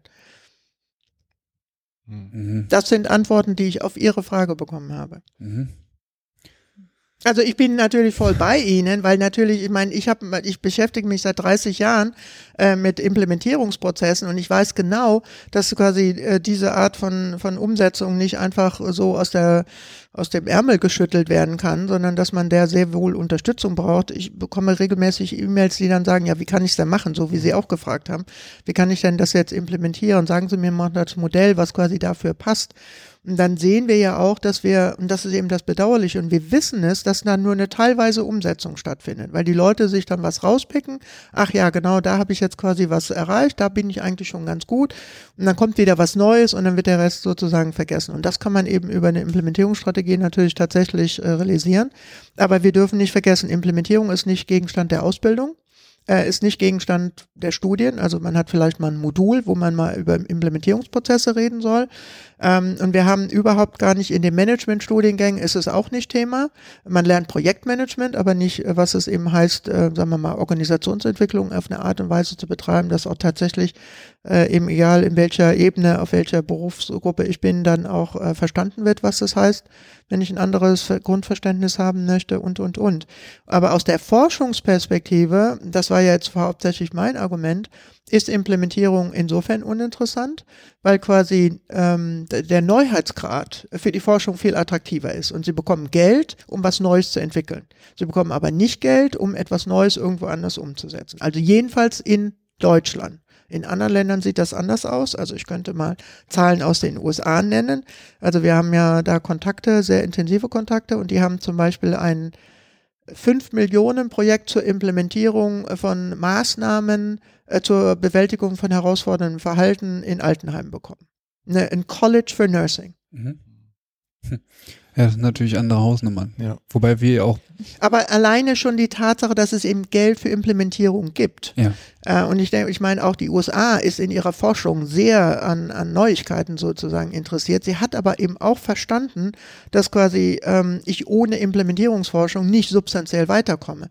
Und das ist ja auch das Ergebnis von dem, was wir aus den Qualitätsdiskursen wissen, weil ich meine, die Implementierung ist ja eigentlich erst groß geworden, als wir festgestellt haben, die ganzen äh, Umwandlung von Forschung in Leitlinien, in Guidelines äh, hat nicht den erwünschten Erfolg gebracht. Und man hat eigentlich erst über die Outcomes bei dem Patienten festgestellt, ja, Moment, eigentlich weiß doch der Arzt oder die Pflegefachkraft, wie es quasi geht, aber trotzdem habe ich am Ende schlechte Outcomes. Das heißt, wir haben ja eigentlich über die Qualitätsdebatte äh, festgestellt, dass quasi da was schief läuft, obwohl wir quasi auf der Input-Seite alles getan haben, um Forschungsergebnisse in Guidelines zum Beispiel umzuwandeln und trotzdem eben in der Realität das nicht stattgefunden hat. Und spätestens als das verstanden wurde, kann man sehen, ist der Peak, dass die Implementierungsforschung äh, Implementation Science sozusagen aufgestiegen ist und jetzt natürlich eben einen etablierten Punkt hat. Und wir sind eben da noch nicht.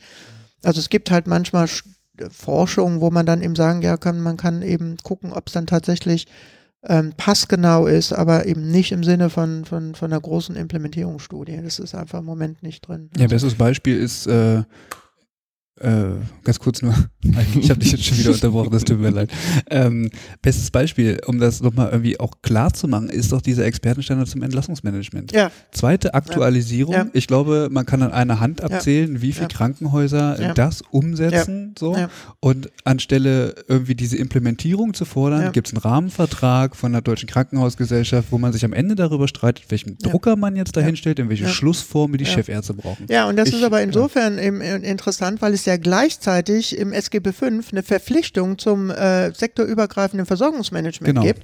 Und insofern natürlich da eigentlich genau der Ansatzpunkt wäre, um zu sagen, ja gut, also wenn wir schon Entlassungsmanagement haben, warum wird es dann nicht äh, auch entsprechend umgesetzt? Absolut. Mhm. Ich sehe mich noch heute, wie ich auf dem Wohnbereich sitze und den Krankenhaus hinterher telefoniere, weil Entlassung am Freitag ist, keine Medikamente mitgegeben und äh, ja, Ja. Weiterversorgung nicht gegeben. Aber ähm, bevor wir, ich glaube, Implementierung ist natürlich ein sehr, sehr schönes weiteres Thema. Ähm, was bei mir noch aufgeploppt ist, glauben Sie, also nochmal abschließend zur Implementierung, glauben Sie, dass sich durch Corona vielleicht auch das Verständnis zur Implementierungsforschung nochmal verändert, dass Politiker sagen, ja, das müssen wir doch mehr fördern, weil man gesehen hat, es reicht nicht nur das Wissen, sondern man muss sich auch angucken, ob Maßnahmen oder wie Maßnahmen implementiert werden können. Na, Den Eindruck habe ich nicht, sondern wenn, dann ist äh, quasi der, der neue Fokus auf Digitalisierung. Mhm. Also im, äh, weil natürlich klar war, man hat schon verstanden, also ein bisschen verspätet, aber man hat schon verstanden, ja, Moment, es kann eigentlich nicht sein, dass Menschen in Altenheimen sich alleine fühlen. Ähm, wenn wir eigentlich davon ausgehen, dass es ein Ort des Zuhause-Seins und des Fühlens ist. Ähm, und man hat aber sehr wohl verstanden, dass man natürlich eben bei Kontaktsperre dann eben andere Wege der Kommunikation braucht. Und in dem Sinne gehe ich mal fest davon aus, dass quasi die gesamte Digitalisierung äh, in den Altenheimen, dass äh, quasi jetzt dann auch äh, WLAN für die Altenheimbesucher in jedem, äh, in jedem Zimmer, nicht nur quasi eben ähm, in einem Zimmer Mhm. oder auf dem Wohnbereich ähm, auch tatsächlich zur Verfügung gestellt wird. Das hat vielleicht nochmal andere Implikationen, weil wir müssen, wir dürfen ja auch nicht vergessen, es gibt ja auch Untersuchungen, die zeigen, dass gerade diese Zielgruppe, was Digital Literacy, also die Kompetenz quasi mit digitalen Technik umzugehen, sehr niedrig ausgeprägt ist. Das heißt, äh, wir haben das auf der professionellen Seite und wir haben das auf der, auf der Leistungsempfängerseite und insofern gehe ich eigentlich eher davon aus, dass Corona genau diesen Prozess weiter befördert, was auch gut ist. Also ich meine, ich will das gar nicht in Abrede stellen, äh, weil wir müssen ja perspektivisch denken, denn die nächste Generation, die quasi ins Altenheim kommt, hat schon ein ganz anderes Verständnis von Digitalisierung und wird natürlich insofern auch eine andere Anspruchshaltung haben und wird vielleicht gar nicht die Probleme haben, die wir jetzt haben, weil wenn wir jetzt das auf uns übertragen würden, wir sagen dann, naja gut, dann mache ich halt FaceTime oder ich mache irgendwie, keine Ahnung, WhatsApp oder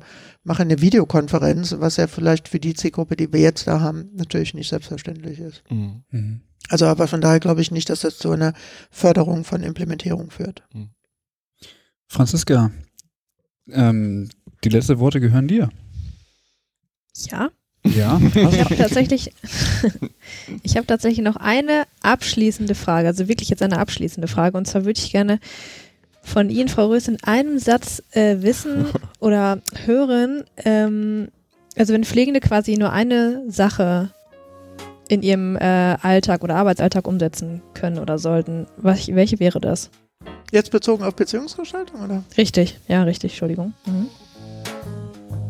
Also eine Sache. Hm, Eine Sache. Augenkontakt. Punkt. Okay. Ja, Augenkontakt, zu der Person, ja. also Augenkontakt zu meinem Gegenüber. Also weil die, da- da- das ist meine persönliche Beobachtung. Äh, wir meinen, wir reden mit den Leuten, reden aber vorbei. Und das ist, äh, der Augenkontakt ist natürlich jetzt in diesem Zusammenhang, da war ein Kommas dazwischen, Frau Jagoda, Sie haben das gehört. Äh, der Augenkontakt ist natürlich substanziell, weil ich darüber erstmal selbst vergewissere, dass diese Person tatsächlich mit mir im gleichen Moment ist. Und dann kann ich quasi erst anzusprechen. Ansonsten ist es ja quasi auch so, es kann natürlich auch das Handauflegen sein, ähm, weil das Handauflegen zumindest eben zu einer basalen äh, Response sozusagen führt. Aber das Entscheidende ist eben, ähm, dass ich diese, diese, diese, dieses Kontaktmoment, um den Augenblick zu identifizieren, den, den brauche ich. Ja, vielen Dank. Gerne. Soll noch mal jemand sagen, Wissenschaft kann keine Praxis? War der beste Beweis. Ich hoffe, es haben alle bis hierhin durchgehört und äh, wissen jetzt, äh, was sie am besten machen können. Ähm, genau, damit sind wir am Ende. Haben wir irgendwas Wichtiges vergessen? Steht bei Ihnen noch irgendwas auf dem Plan, wo Sie unbedingt nochmal drüber sprechen wollen? Nein, das ist nicht der Fall. Okay, dann denke ich, ähm, sind wir durch für heute. Ähm, ich habe noch ein, ähm, ein Anliegen. Und zwar haben Sie vorhin Herrn Mörs, als wir über das DNKP gesprochen hatten, ähm, erwähnt. Und ähm, soweit ich weiß, ist Herr Mörs in Rente gegangen. Ja. Genau. Und ähm, auf diesem, also möchte ich die Gelegenheit nutzen, Herrn Mörs alles Gute zu wünschen für seine Rente. So, vielen Dank für viele tolle Arbeit ähm, in der Pflegewissenschaft. Ja, Martin, mach's gut. Ja. Er hat mir irgendwann mal das Du angeboten. Und dann habe ich gedacht, okay, überhaupt nicht. Es gibt aber so viele Martins, also deswegen ist das, glaube ich, ganz gut, dass Sie nochmal Martin Mörs Martin Mörs, genau. Professor Dr. Martin Mörs von der Hochschule Osnabrück. Genau. Und natürlich substanziell am DNKP beteiligt. genau. Ja, ähm, dann haben wir ja immer noch das ähm, Jahr der Pflegenden und Hebammen und ähm, es darf immer noch jeder, äh, der sich ähm, bewogen fühlt, ähm, uns ähm, Nachrichten zukommen zu lassen, auf unserer Homepage ähm, berieseln lassen und dort eine kurze Sprachnachricht aufnehmen. Die würden wir dann hier abspielen. Genau. Danke an alle, die regelmäßig hören, an die Fans und auch an alle, die neu dazugekommen sind. Wir freuen uns über jegliches Feedback, egal ob ähm, per Mail oder auf den sozialen Medien wie Twitter, Facebook oder auch Instagram. Genau, und ähm, wer uns was in den Hut schmeißen will, der findet auf unserer Homepage da genügend Möglichkeiten. Dann Ja. würden Ja, wir dann. sagen, Herzlichen Dank. Vielen Tschüss. Dank. danke auch. Tschüss. Tschüss. Tschüss. Tschüss.